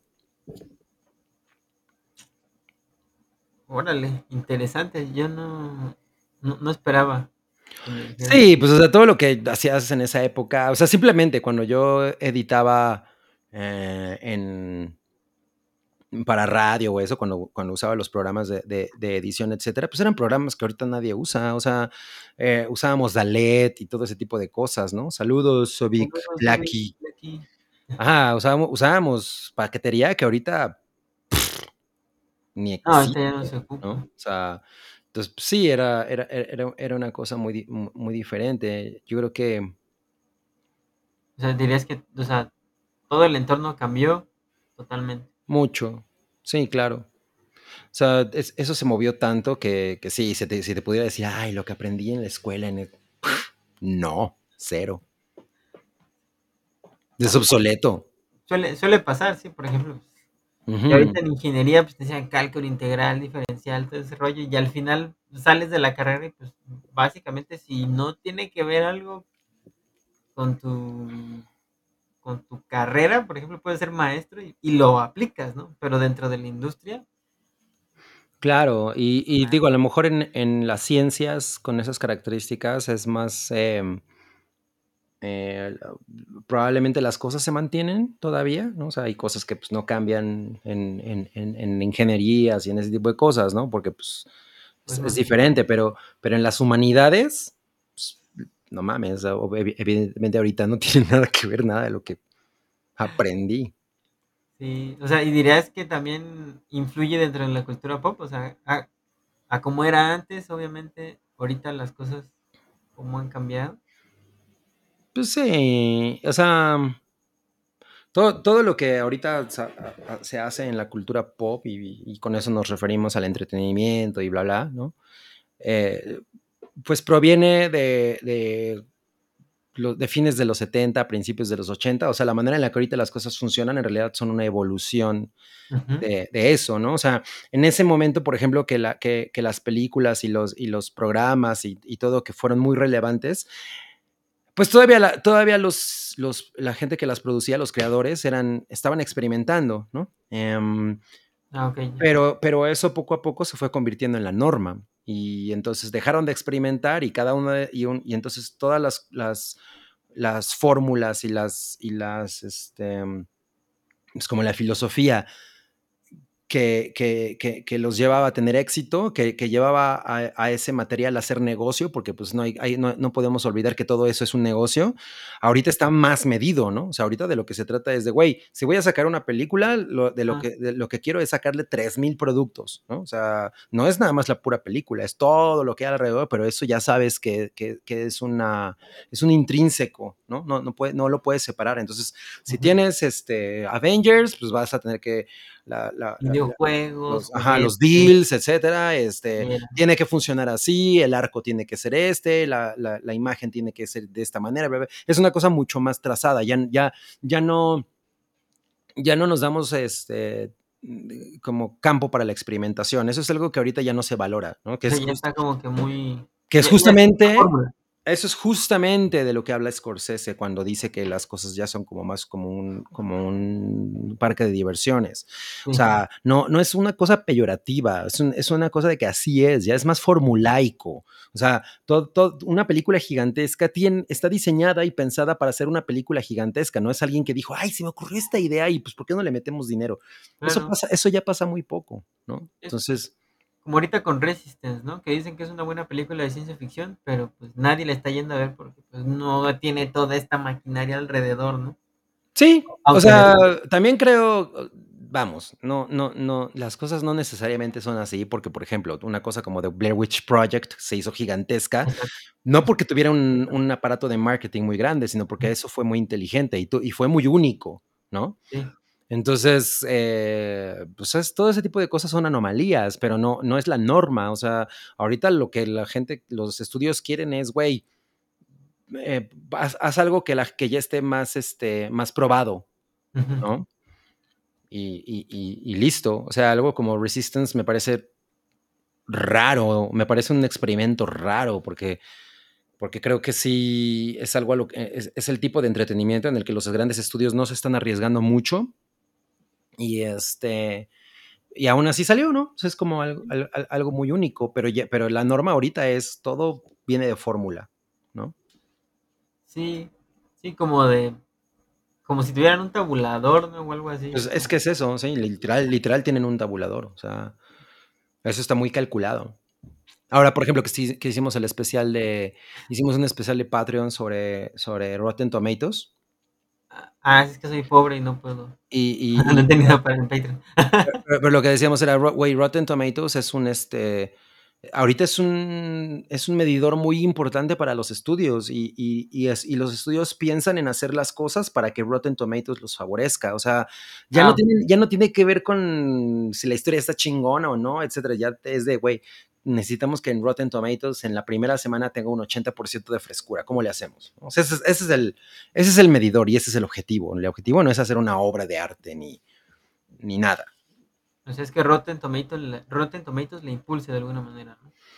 Sí, o sea, vamos, no, no que ellos lo impulsen, sino que es uno de los factores en los que se fijan, ¿no? Entonces, para, para llegar ahí tienen que mover perillas, ¿no? De, ah, esto para acá, esto para acá. esto- Sí. No es como de, güey, tengo una idea bien chingona, ¿por qué no la hacemos? Ah, va. Sí. No, eso- Está como el meme del chavo, del, de, del- de la sala de juntas, ¿no? Que de repente está el, el CEO y les pregunta, ¿qué tenemos que hacer para, para vender más, no? Y uno le dice, ah, pues, eh, no sé, por, por decir, este, no, pues producir más. Y otro le Sí, dice, que lo avientan, ¿no? ah, exacto, sí. Algo Claro. así, ¿no? Más o menos. Claro. Sí, porque ahori- ahorita no necesariamente se, se valora la, la, Creatividad. no nada más la creatividad, sino el, eh, la, la aventura, o sea, como el riesgo. No existe eso. Eh, No existe el riesgo. Sí, ya no quieren perder. Mm, mm. Sí. O sea, Es, la- es natural, es la naturaleza de las cosas, pero también dices, güey, pues si tienes proyectos tan grandes, si, tienen, si tienes un, marcas tan grandes, pues también date el lujo de pronto de hacer cositas pequeñas que sean de relevantes. arriesgarte y, salirte del molde, ¿no? Pero, por ejemplo, ahorita que Disney está comprando todo, pues eso cada vez pasa menos, ¿no? Ahorita, por ejemplo, estábamos viendo que estaban pensando comprar EA, Ah, ¿no? Y es como de, ajá, y es como de, ¿en serio? No mamen. O sea, primero arreglen su pinche canal, ¿no? Que está horrible. O sea. EA tampoco está en los mejores términos. O sea, no, pero pues yo creo que está peor si lo agarra Disney, ¿no? O sea, eh, lo- Sí. lo- Disney lo que hace es como formatear todo a, a su, a su pedo, ¿no? A su fórmula. Exacto, sí. o Entonces es como, a ver, güey, ni siquiera tu pinche canal está chingón, güey. Ya deja de comprar cosas, ¿no? sí. Sí, sí, o sea, y quizás se debe a que, pues, quien hace los juegos de Star Wars, pues, básicamente, pues, ahorita es Electronic Arts.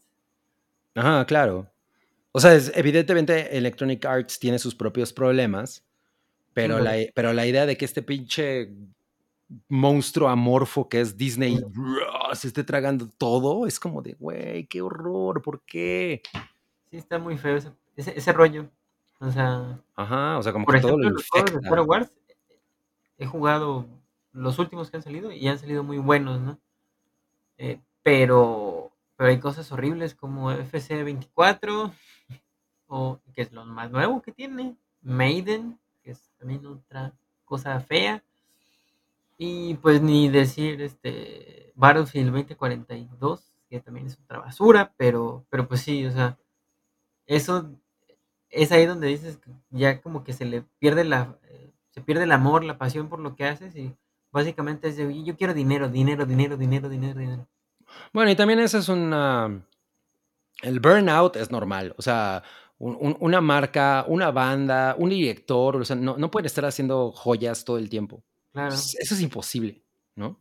Entonces, evidentemente, si tienes un organismo o una compañía o lo que sea que ya lleva mucho tiempo, pues tampoco puedes estar esperando que todo el tiempo hagan, porque además lo que necesitan es ganar varo y estar Claro. generando, ¿no? O sea, pues es, ahora sí que, que esa es su prioridad. Sí. Como, como ahorita A24, ¿no? Que dijo que quiere hacer más, más cosas comerciales. Me sorprendí. Dije, ah, cabrón. No, pues está bien. Sea, está bien mient- mientras no dejen de hacer lo que los, los- lo que los ha puesto donde están, ¿no? Exacto, sí. O sea, si ya abandonan eso, pues dices, ay, güey, ya, qué hueva. Sí, pues ¿para qué quieres otro Disney, no? Sí. Sí, exacto. Sí, em, otra duda que, que tengo o que me gustaría eh, comentarte es este, ¿tendrás o más bien nos podrías comentar sobre algunos proyectos en los que estés trabajando ahorita, que nos puedas decir, así, o, o sea, y, Pues y ahorita es- estamos mucho con, te digo, como los, las cosas que estamos haciendo con el hype. O sea, en ajá, general, en general estamos em, trabajando para que Pikey crezca y se, y, y se diversifique, ¿no? O sea, no, no, no, no me gustaría dar eh, ah, adelantos ok, de, cosas que ni siquiera sé si, si realmente van a ocurrir, ¿no? O sea, por ejemplo, lo, lo de La La Loud, pues sí, eso es algo que, que hemos estado trabajando. Incluso Rui me había comentado que mejor lo hiciéramos únicamente en audio. A mí no me encanta esa idea porque la verdad es que la- el, el buscar imágenes y, y- y editarlo en imágenes es algo que me gusta mucho. Y yo, por ejemplo, tengo, tengo canales que me encantan, como el de esta mon- mon- morra, ¿cómo se llama? Weeble. Em, ay, es una morra que creo que es española. Ah, bueno, X, lo que pasa es que ella lo hace cabrón, ¿no? Entonces, eh, en, en YouTube eh, y, y- y- y todo ese tipo de, de- de creadores de contenido que, a mí- eh, que son como muy importantes para mí, son mi influencia, como que yo de pronto digo, ah, me, me- me- o sea, me gustaría más apegarme a ese formato porque Ah, es lo que a mí me gusta, ¿no? Em, A tomar inspiración de ahí. Ajá, exacto. O sea, sí estamos trabajando en, en- en tratar de, de diversificar el- la marca. Ajá. eh, y de hecho, por eso dejó de llamarse realmente el hype y, en- y entró la, de nuevo la sombrilla de Pikey, porque pues en- ahí pueda albergar muchas otras cosas, ¿no? El hype en realidad es un solo tipo de producto. Sí, un montón. ajá, también, y- y- exacto. Y también, bueno, pues estoy trabajando con otras marcas, ¿no? O sea, o sea, en la, la chamba normal, digamos, o sea, lo que es así de, de, publicidad y, y de marketing, pues, siguen las mismas cosas, ¿no? O sea, todo, todo lo que estamos haciendo con, con marcas como Coca-Cola, etcétera, que está bien chido, porque pues, son cosas muy que tienen que ver con, con, lo, con lo social, o sea, son, son los proyectos que ellos tienen para, para asistencia social, etcétera, que están padres, porque pues al final conoces a gente eh, en comunidades, etcétera. A mí eso me encanta, o sea, te vas a comunidades súper alejadas y, y, has- y- y hacemos pequeños trabajos con ellos que están padres, ¿no? O sea, es como que dices, ah, es- tiene un impacto positivo. Y pues así, o sea, como diferentes cosas de esas. As- Así que digas, puta, es súper sorprendente o, o es algo así muy cabrón. No, es- es muy corporativo todo. Pero bueno, o sea, es algo que a ti te motiva a seguir, a- Ah, claro, me encanta, me encanta. O sea, salir de viaje, ir a conocer gente y todo eso es súper fascinante. O sea, Sí. ajá. em, ahorita, por ejemplo, pues bueno, también yo estoy, yo que estoy pasando por todo mi tema de las hormonas, etcétera, bueno, pues ahí también estoy redescubriendo incluso mi, mi vena artística, porque es una cosa que yo no, no, no, pues no, no le había dado su espacio, ¿no? Como que yo, lo que te decía hace rato, no, me, no, no, no, me, no tengo el ego Ujú. como para decir, ah, yo podría ser artista, ¿no? Y con eso no me refiero a artista, artista, o sea, Ok. mm, artista plástico, e- etcétera, ¿no? Como, como, como ese tipo de cosas. Pero ahorita me estoy, eh, justamente todo mi paso por, por, por la, por el queerness, digamos, está, está empapando to- to- toda, toda esa, esa zona y entonces estoy conociendo mucha gente que hace arte y que todo ese tipo de cosas y es algo que ahorita me está llamando mucho la atención, o sea, como que, Ok. como que pienso, ah, ahí, ahí sí hay algo que también tengo que decir, entonces a lo mejor lo puedo probar, ¿no? O sea, No, ya. ujú, que antes no me daba, no me daba el permiso porque yo no me sentía ahí, o sea, yo decía, güey, ¿qué voy a hacer? ¿Qué voy a andar haciendo como diciendo, ah, yo, yo puedo hacer arte? Pues no, cero, ¿no? Pero a lo mejor sí, no sé. Pues poco a poco, ¿no? Yo, Ajá. yo creo que pues, ahora sí que hay un espacio para todos. Sí, o sea, simplemente lo, lo, lo, eh, lo, lo que pasa es que yo tengo una- un tema, como, buen, como buena persona, como buena entidad Tauro, soy muy huevón. O Ah, sea, bueno, eso es dependiente del signo. Ah, sí, no, o sea, pero, pero, pero sí tengo eso. O sea, eh, mi desorganización es legendaria y además, o sea, no es que no, no es que no chambee, si me meto en un, si me meto en un proyecto le voy a echar un chingo de ganas, Ujú. pero, pero, pero de pronto digo, ay, bueno, pues mejor hago esto después, o ay, no, no, a lo mejor no va a quedar tan chingón, mejor ni me meto ahí, o no, ya sabes, ese tipo de Ah, como la cosas. procrastinación, ¿no? Ajá, o sea, por ejemplo, una, y no, y no nada más eso, de pronto alguien me decía, este, por ejemplo, este collar que traes está bien chingón, güey, pero tú lo, pero tú lo podrías hacer. Ujú. Y yo, no soy ese tipo de persona, yo lo compro, ¿no? O sea, pues sí Entonces, podría, ajá, o sea, exacto, exacto, ¿no? Entonces, ese es el tipo de cosas que ahorita estoy descubriendo, como, güey, sí puedo hacerlo, es lo que pasó con la pizza, o sea, yo en mi Ah, puta sí, vida había pensado en hacer pizza, ¿no?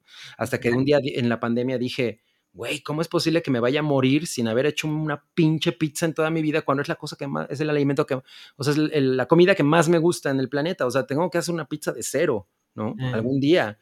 Entonces ya me puse a hacerlo y dije, ah, no mames, sí tengo ese talento. Entonces, ¿cómo haces la eh, masa madre y todo? Ajá, o sea, sí, no, no, no, no no masa madre porque no, no lo hago de masa madre, lo hago de una fermentación especial, Oh, pero, pero justo, o sea, me metí a explorar y explorar y explorar cómo chingados hacerlo hasta que llegué a, a la manera en la que lo hago ahorita, ¿no? Entonces como que desarrollé mi propio, em, pues, mi- o sea, como que, como que proyecto mi propia personalidad en eso porque es una cosa que me apasiona mucho, me encanta hacer pizza, ¿no? Entonces es lo mismo, pero antes yo no, yo pensaba, güey, para la cocina yo estoy absolutamente fail, o sea, mi papá y mi hermano son muy buenos en la cocina, yo no tengo esa, ese O sea, pu talento, o sea, pues sí eres bueno haciendo pizza, entonces. pero a la mera hora sí, ¿no? Entonces ese es el tipo de cosas que te digo, que, ah, no mames, no, no, no, nunca me había pasado por la cabeza. Entonces ahorita, estoy, ahorita que estoy pasando por todo, el- por, por todo ese tema de, de, no lo llamaría la transición, porque no es necesariamente lo que estoy haciendo, pero más bien estoy por fin en como, conecta, como conecta, no, conectando muchas partes de mi personalidad que antes yo tenía eh, separadas, ¿no? O Ah, sea, toda esta cosa ahorita femenina que traigo, yo siempre la, yo siempre la he tenido, pero, pero, pero, pero la, la negaba, Ah, ¿no? Y okey. la, y la trataba de mantener a raya porque siempre me causó muchos problemas, ¿no? Y ahorita dije, güey, ya, o sea, no puedo estar haciendo eso. Y entonces eh, lo, logré como, como, como pacificar todas, to- todas, mis, todas mis proyecciones, ¿no? Y, y, y Ah, las, como que las todos tus estoy, alter egos, ¿no? De O alguna sea, como si manera, tuvieras a Paddington, a o sea, de- ándale, de, de alguna manera, y dije, no, güey, todos son la misma persona, o sea, tengo que dejar de hacer eso, ¿no? Y, y entonces me ha permitido descubrir otras cosas, ¿no? O sea, yo, yo, yo, yo ahorita la verdad siento como esta euforia de qué chingón que a mis casi 50 años esté redescubriendo e- esa- esas partes de mí, ¿no? Qué chingón. No, felicidades, la No, pues gracias. Y, y eso es algo que ahorita me tiene muy, muy feliz, ¿no? O sea, me estoy haciendo de amistades y, de- y estoy generando relaciones con, con gente que me dice, güey, vamos a hacer esto, vamos a hacer esto otro, hagamos arte, hagamos eh, conferencias, o sea, ¿sabes? Entonces estoy como tratando de buscar eso. Ya es, ya es un camino que nunca hubiera, hubiera explorado si no, si no hubiera en- entrado en esta fase. Uy, qué chingón.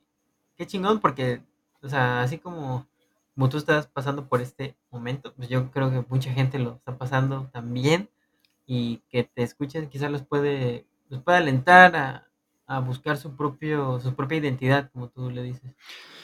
Claro, y, bueno, también que siempre hay cosas que descubrir, ¿no? No, no nada más de afuera, sino de, de adentro. O sea, yo te digo, ahorita estoy como, por fin estoy, conect- estoy admitiendo que mi parte femenina es una parte muy cabrona de mi personalidad y ya estoy de- de- dejando de jugar a que, no, sí, soy, soy el macho alfa, ¿no es cierto? ¿No? Entonces, es, esa parte ya por fin la estoy dejando expresarse y me ha, y me ha ayudado a conectar con mucha, con mucha gente. Como el, ah, como también el, el hacer arte, ¿no?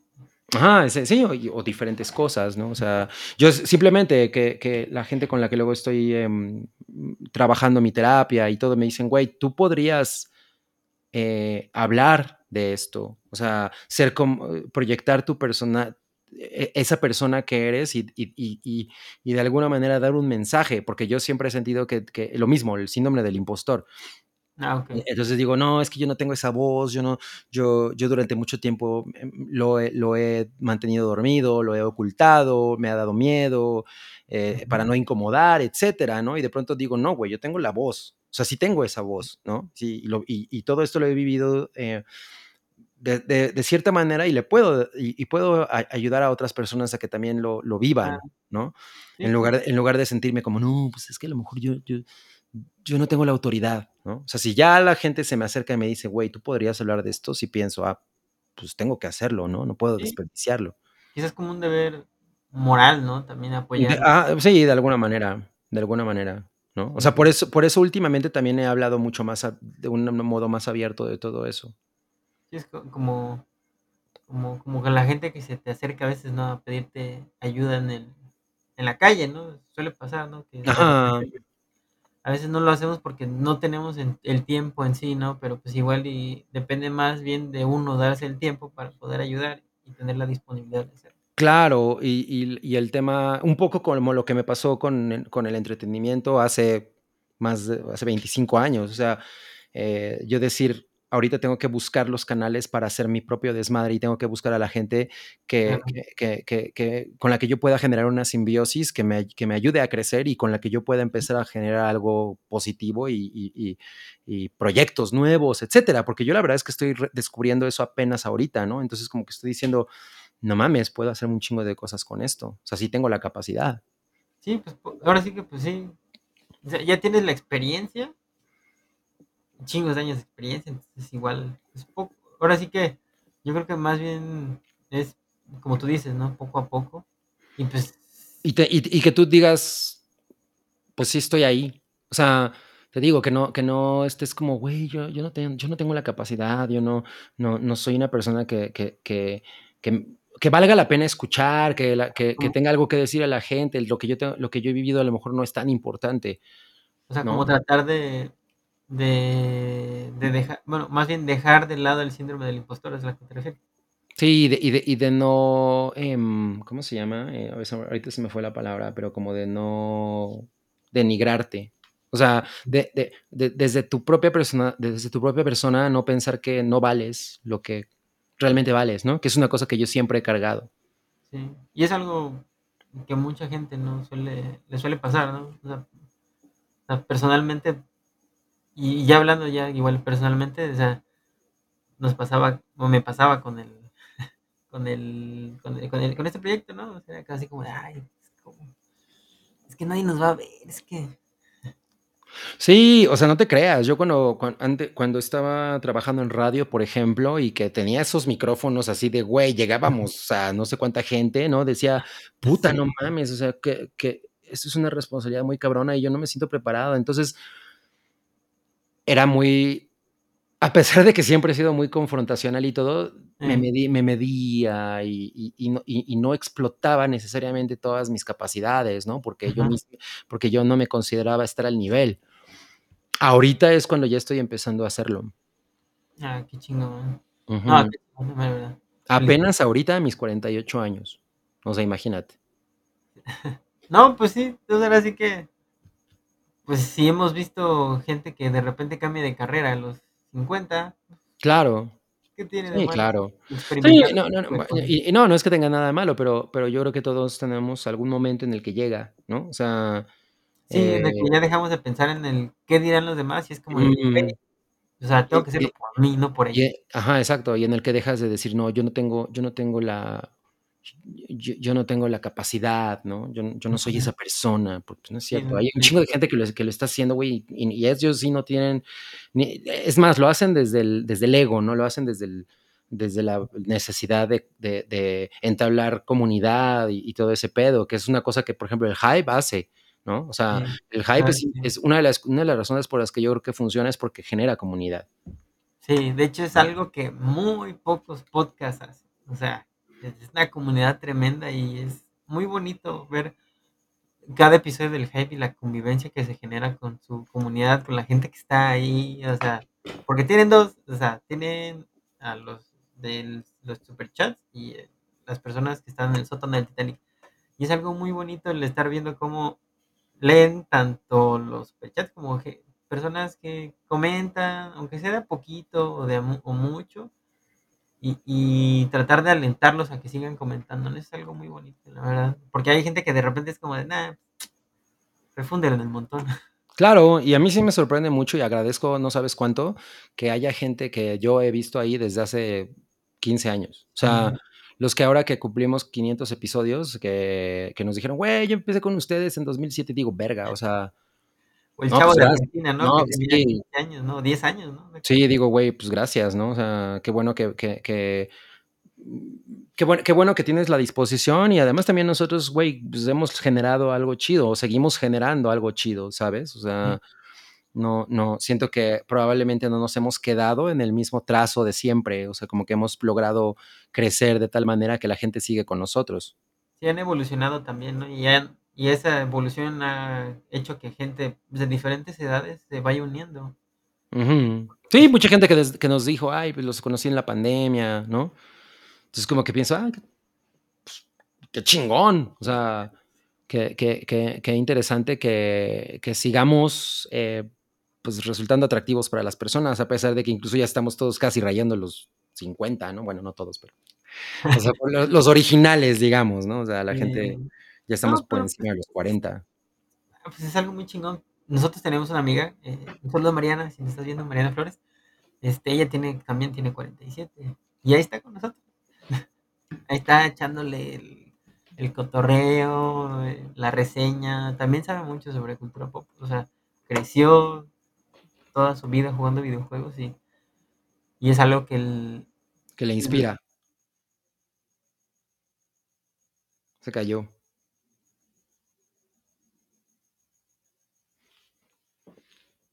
Ay, perdón. Se cayó. Se cayó. Sí, es una, eh, es una persona muy, este, muy, ¿cómo decirlo? O sea, que tiene una pasión tremenda por la cultura pop y se ve en cada una de sus, de sus, este, de sus reseñas. Mm -hmm. Sí, pues sí. sí. Como Y tiene que ser. como tiene que ser. Y como para ir este, cerrando este, este espacio que nos brindaste, ¿nos pudieras dar algunos consejos a todas estas personas que quieren iniciar en el entretenimiento, la cultura pop, hacer un podcast, este, no sé, tener su canal de TikTok o YouTube? Um, Aparte de todos los que ya nos diste ahorita. pues yo creo que. O sea, como que lo principal debe ser. ¿Sabes qué? Creo que, lo, que una cosa que es bien importante es que no. que no. Que no te quedes en un nicho. O sea. Eh, okay. Que, que, que, que, trates de absorber la mayor cantidad de cosas que puedas. O sea, por ejemplo, yo a mí en la, en la música simplemente, ahorita uh -huh cuando tenía 18 años, pues era una persona muy, muy elitista, ¿no? O sea, decía, ay, güey, ¿te gusta, ¿te gusta la cumbia? ¿Te gusta Miguel Mateos? Estás bien pendejo, ¿no? O sea, yo, escucho ay, una, yo nada más escucho a Nine Inch Nails y a Pink Floyd, ¿no? O sea, no es cierto. Y, y la mayoría de, la, de, las, o sea, los, los, artistas y las personas que se dedican a, a, a, a la comunicación y a todas las cosas que tienen que ver con lo emotivo, los más chingones ahorita son las personas que, puede, que, que pueden absorber de todo, ¿sabes? O sea, eso no significa que todo sea bueno, significa que puedes tomar los elementos de cada cosa que para ti funcionan, ¿no? O sea, es selectivo. Mm, Sí, no, y además, por ejemplo, o sea, a mí hay, hay, canciones de Paulina Rubio que me encantan, ¿no? Y yo no, y yo no voy a decir, ay, qué pena, no, güey, o sea, pues es parte de mi genética y, y de, de mi genética emocional y lo puedo escuchar sin ningún pedo, porque eso me, simplemente me, me, me, va a permitir en, tener como mucho más herramientas para, para, para, hablar, para opinar, para, ¿sabes? O sea, cuando yo entré a Televisa, una de las cosas que siempre he contado es que cuando me hicieron el examen, me hicieron como un examen de cultura pop para entrar a Eres, ¿no? O sea, y entonces, entonces, eh, venían preguntas de, de, de, de, grupos así como UF, ¿no? Que era un grupo ah, sí, lo vi, no? venezolanos, etcétera. Güey, o sea, yo sabía que eso existía porque pues, lo veía, ¿no? O sea, no, no, era porque a mí me gustara, pero simplemente cada, cada que salía y todo, yo, yo, lo, yo, lo, yo absorbía de qué chingados se trataba, quiénes eran, etcétera, y de, y de alguna manera me resultaba interesante por lo mismo de que me cagaba, ¿no? O sea, como que me, como que me ponía a estudiar qué chingados es eso, ¿no? O sea, ¿de dónde vienen? ¿Quiénes son? ¿Qué pedo con esos güeyes? ¿No? Entonces... ¿De dónde salieron? Ajá, o sea, no, no, no, no nada más me quedaba escuchando a mis cinco bandas favoritas, ¿no? O sea, lo mismo con el cine y con todo, o sea, no, no, no soy así como de, oh, únicamente veo Star Wars y lo único que me importa es el, el Snyderverse, no mames, o sea, hay un chingo de cosas, ¿no? Y sobre todo en esta época en la que la, en la, en la, que la oferta es gigantesca, quedarte con lo único que, que, que te da la... El, el, el, el, acceso superficial es así absolutamente ridículo. Entonces, ahorita que podemos tener, que tenemos esa capacidad de acceso a tantas cosas, pues tienes, tienes que dejarte empapar por todo. Sí, o sea... Y de nuevo, no significa que todo esté chingón, simplemente déjate empapar por todo. Conócelo. ¿no? O sea, ah, conócelo y ya tú sabes si que te gusta o no. Yo creo que eso es súper importante, ¿no? Y que no, y que no lo hagas desde, desde el ego, desde, ah, este, si escuchas a Peso Pluma estás bien pendejo, güey, no es cierto. O sea, e, e, es, esos valores así, ese, ese, ese pedo sectario, déjalo para cuando tienes 14 años. O sea, ahorita estamos en un momento en el que hay, tan, hay, hay tanto acceso a tantas cosas y es tan enriquecedor poder entenderlas, ¿no? que, que pues debes da, darte esa oportunidad. Darse la oportunidad de escuchar de todo. Sí, de, de, de vivir cosas, ¿no? O sea, de... Yo, yo, por ejemplo, que hace, hace, poco un vato me invitó a bailar a, a un lugar de, de, salsa. Yo nunca había ido. A un, así, a un lugar de salsa tal cual, a ir a bailar, así. O sea, sí ah, había ido así como de, a ver y, ¿no? O sea. Pero nunca lo, había, nunca lo había hecho así, ¿no? Entonces, dije, güey, sí, claro que quiero. O sea, ahorita quiero probar todo lo que pueda, ¿no? O sea, los, todos los sabores, todo, ¿sabes? O sea, no, no, no, no tengo, eh, no, tengo no, tengo no, tengo prejuicios en ese sentido. ¿no? Hay cosas que ya sé que no me gustan, como por ejemplo, pues sí, obviamente no, no, no me gusta la banda. No me gusta. Yo nunca voy a poner banda. Pero si estoy en, un, en una reunión y ponen, no, no voy a estar, ay, güey, váyanse a la verga. Ay, ¿qué, qué pedo, güey? No, no hago sí. eso. ¿no? O sea, como que, como que trato de, de, de, absorber qué es lo que siente la gente, por qué le gusta, escuchar qué pedo, decir, ah, mira, esto está, está chingón, este, el bajo, yo qué sé, ¿no? O sea, por poner un ejemplo. Sí, o la letra, ¿no? Hay veces en que la letra, pues, o sea, la rola, pues, más bien. Sí, o sea, es, es, es, esa cosa del, de, del, del elitismo, te digo, es para cuando eres adolescente. ¿No? O sea, que, sí. que, estás encontrando tu personalidad y que, y que tu clica es lo que te define. Pero ya cuando, cuando estás en un medio, o sea, por ejemplo, yo conozco gente que, con la que yo llegué a trabajar hace 20, 20 años, que, güey, se la pasan hablando mierda de que el reggaetón y que no sé qué, güey, yo, o sea, er, trabajas en medios, cabrón, tienes que saber eso, tienes que escucharlo. O sea, sí, está, bien que, está bien que no te guste, no, no, no, no tienes por qué ponerlo en tu casa todos los putos días, pero Aprende a entenderlo, entiende los fenómenos sociales, entiende de dónde chingados vienen las cosas, preocúpate por explorar qué pedo, ¿no? En lugar de únicamente quedarte con tu pedo de boomer, ¿no? De, ok, boomer, ya. Pues estás trabajando en un medio de entretenimiento, no mames, ¿no? Como que no va, ¿no? Ajá, o sea, pues no, no, no está chido. Sí, pues es que suele, o sea, suele pasar, ¿no? Gente que no va a ver películas por por X, Y o Z razón, o gente que no escucha. Sí, o sea, hay, hay, hay, hay, razones, ¿no? Por las que a lo mejor a ti, a mí, a mí que me caga este, Julia Roberts, pues no, no, o sea, si sale, si sale Julia Roberts en una película, pues no necesariamente la voy a ir a ver, ¿no?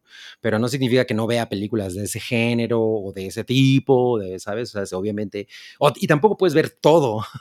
No, sí, no, no, hay ¿no? tiempo. Pero, pero, tan fácil como si vas a opinar de reggaetón, escucha, ¿no? O sea... Sí si vas a opinar de trap, escucha.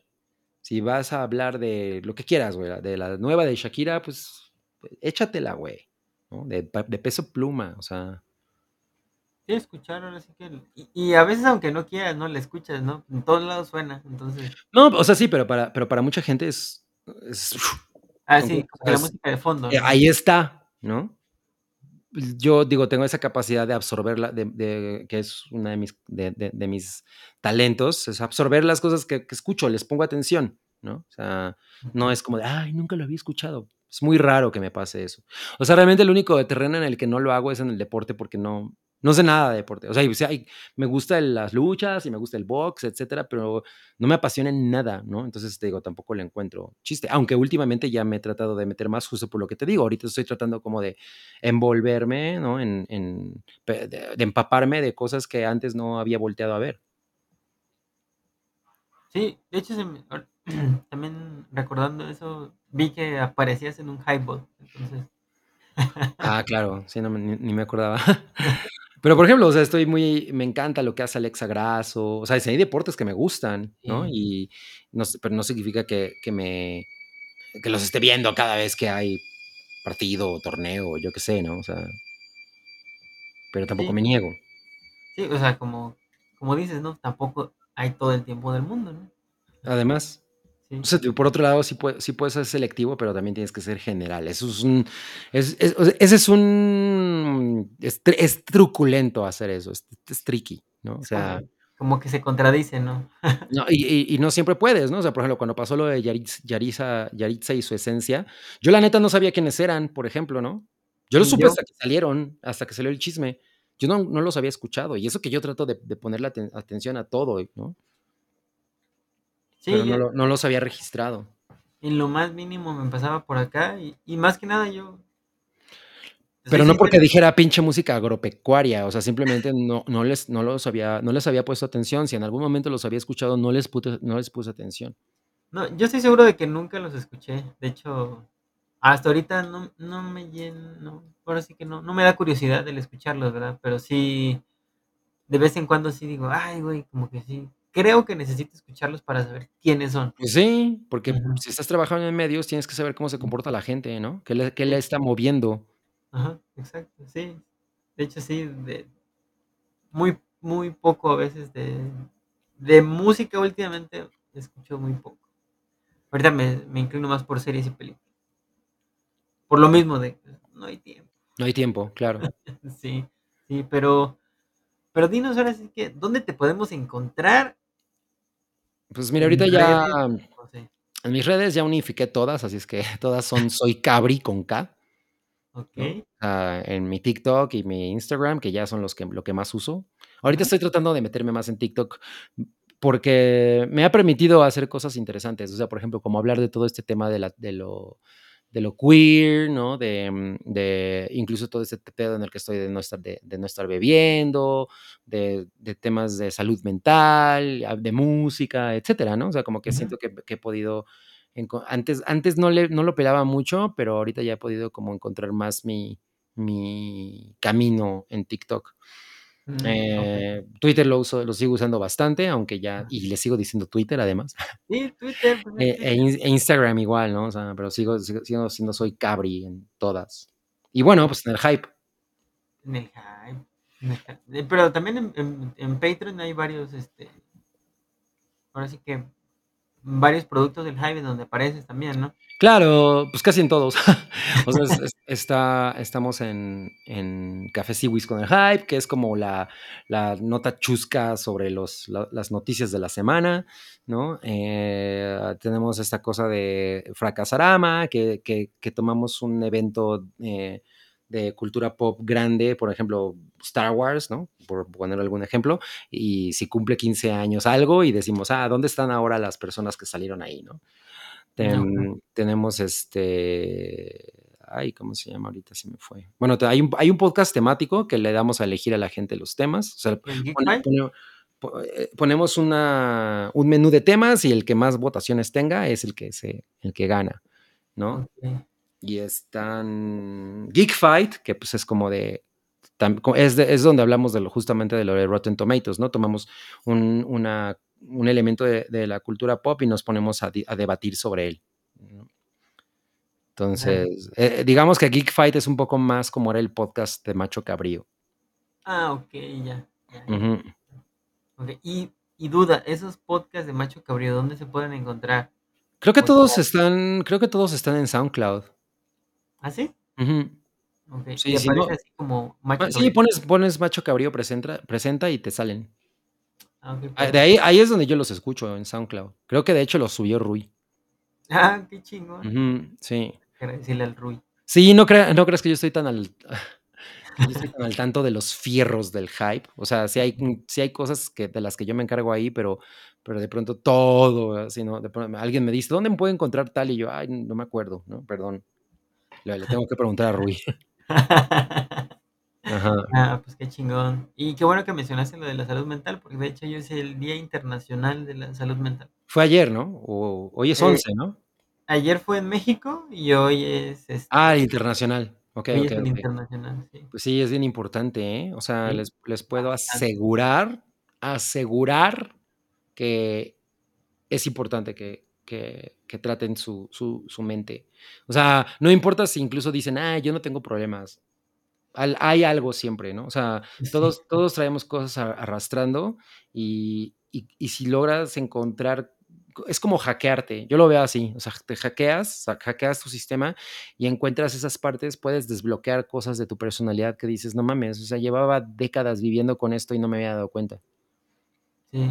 ¿no? Entonces sí es bien importante atender la salud terapia es muy importante. Sí, no tiene nada que ver con que estés loco ni nada. O sea, los seres No, humanos somos, somos, somos entidades que, que tenemos un historial, tenemos emociones, ten- tenemos eh, sistemas hormonales, ¿no? O sea, eh, endocrina, así, tenemos serotonina, o sea, todas esas cosas influyen en cómo funcionamos, ¿no? Entonces, si podemos ahí como moverle a las perillas para estar cada vez mejor, pues hagámoslo, ¿no? Tenemos, ahori- claro. estamos, estamos en la época dorada de ese pedo, güey. Entonces, no, no, es, es un poco un pecado no hacerlo. Y donde ya es un poco más accesible todo ese rollo también. Además, o sea, porque hay grupos, ¿no? Simplemente puedes ir a, a reuniones de... Ahorita hay cosas bien chingonas, o sea, por ejemplo, en, en Clínica Condesa, que es donde yo estoy en el, en el tratamiento de terapia hormonal, pues hay grupos, ¿no? Semanales, fines de semana, de se reúnen, platican, etcétera. No tiene nada que ver con, con, con estar, eh, con que uno esté mal, simplemente tiene que ver con, con poder expresarte, con poder conocer otras experiencias, con poder conocerte a ti misma, ¿no? O sea, es, es como ese tema. Entonces, está chingón, es muy chingón. Sí, es muy importante. La verdad, sí. y, Ujú. o sea, pues, bueno, personalmente, pues también he ido a terapia, ¿no? Entonces es como de, como que una vez que vas es como de sueltas todos los tabús que Claro, y, y otra, y otra cosa es que no necesariamente, con- o sea, si vas a terapia y vas por primera vez a terapia, ya no, no, no significa que con eso ya, ¿no? No, Ah, ya, se acabó, ya, con, ya, ya encontré la, la la fórmula. ¿no? No, no, hay un chingo de cosas. O sea, número uno, tienes que buscar a la persona con la que tienes conexión, también a que te funciona a ti, también tú tienes que hacer cosas, porque hay gente que dice, ay, hey, voy a terapia y no me funciona, pues pues, porque tú no te pones a hacer nada, ¿no? O sea, yo, por ejemplo, dejé de chupar, ¿no? O sea, yo dejé el alcohol completamente. Y eso, no mames, ha sido un cambio cabroncísimo para mí. Cabroncísimo. Deliberadamente yo también dejé de tomar. Sí, y, y- y dije, güey, me voy a quedar así. Sí, O sea, sí, ya- como que to- así tomar ya no es una opción. O sea, sí, sí quiero de pronto, eh, tengo el proyecto, ¿no? De, de que cuando cumpla un año sin beber alcohol, sí voy a, ver, a echarme mis vinitos, que es el 31 de diciembre. Pero voy a, o sea, el primero de enero, de nuevo abstemio. Oh, qué chingón, qué chingón. Sí, porque a- me ha ayudado mucho. Sí, qué bueno, qué bueno. Sí, muchas felicidades, mi cabrón, por pues gracias. y muchísimas gracias por haber estado aquí con nosotros, por haber compartido un montón de cosas que y tu experiencia en la cultura pop, tus vivencias personales, ahora sí que tu trabajo en el hype también, que es por lo que muchos, ahora sí que te encontramos, pero pues nos quedamos Gracias. por, por tu experiencia, ¿no? Y por, por toda esa vida tan chingona que tienes a tu alrededor. Pues muchas gracias y qué bueno, qué bueno a la gente que se quedó aquí también. Espero que les haya dejado algo esta conversación y que se hayan entretenido y divertido y bla, bla. Y pues aquí andamos. Nos vemos mañana en el hype. Ah, sí, nos vemos mañana en el hype. Y ah, por cierto voy a hablar de ¿de qué? El Justiciero 3. De Ah, The quiero, Equalizer. esa, reseña, a ver qué Está bien tal. chingona, ¿eh? A mí no, ah, ah, sí, a mí no me gustan las otras dos. O Yo vi la primera, me gustó la primera, fíjate. Sí, yo no, yo no, yo no, yo no las tengo como, ah, son chingonas, pero esta está poca madre, me gustó mucho. Y está en Italia, ¿no? El güey. Ajá, es en Italia. Y, o sea, Antoine Fuqua es uno de esos directores que yo siempre he pensado, güey, el güey tiene talento, pero, pero generalmente entrega mierda. O sea, a mí Training Day es una, una película que me gusta mucho, Ajá. pero las de The Equalizer, ninguna me gustó. Y esta está poca madre, esta yo la disfruté mucho. Pues Le puse cuatro estrellas. Ah, guau, va a ser tu Moonfall. Espero que no. No, porque sí está chida la violencia, está poca madre. ¿Ah, sí? Ah.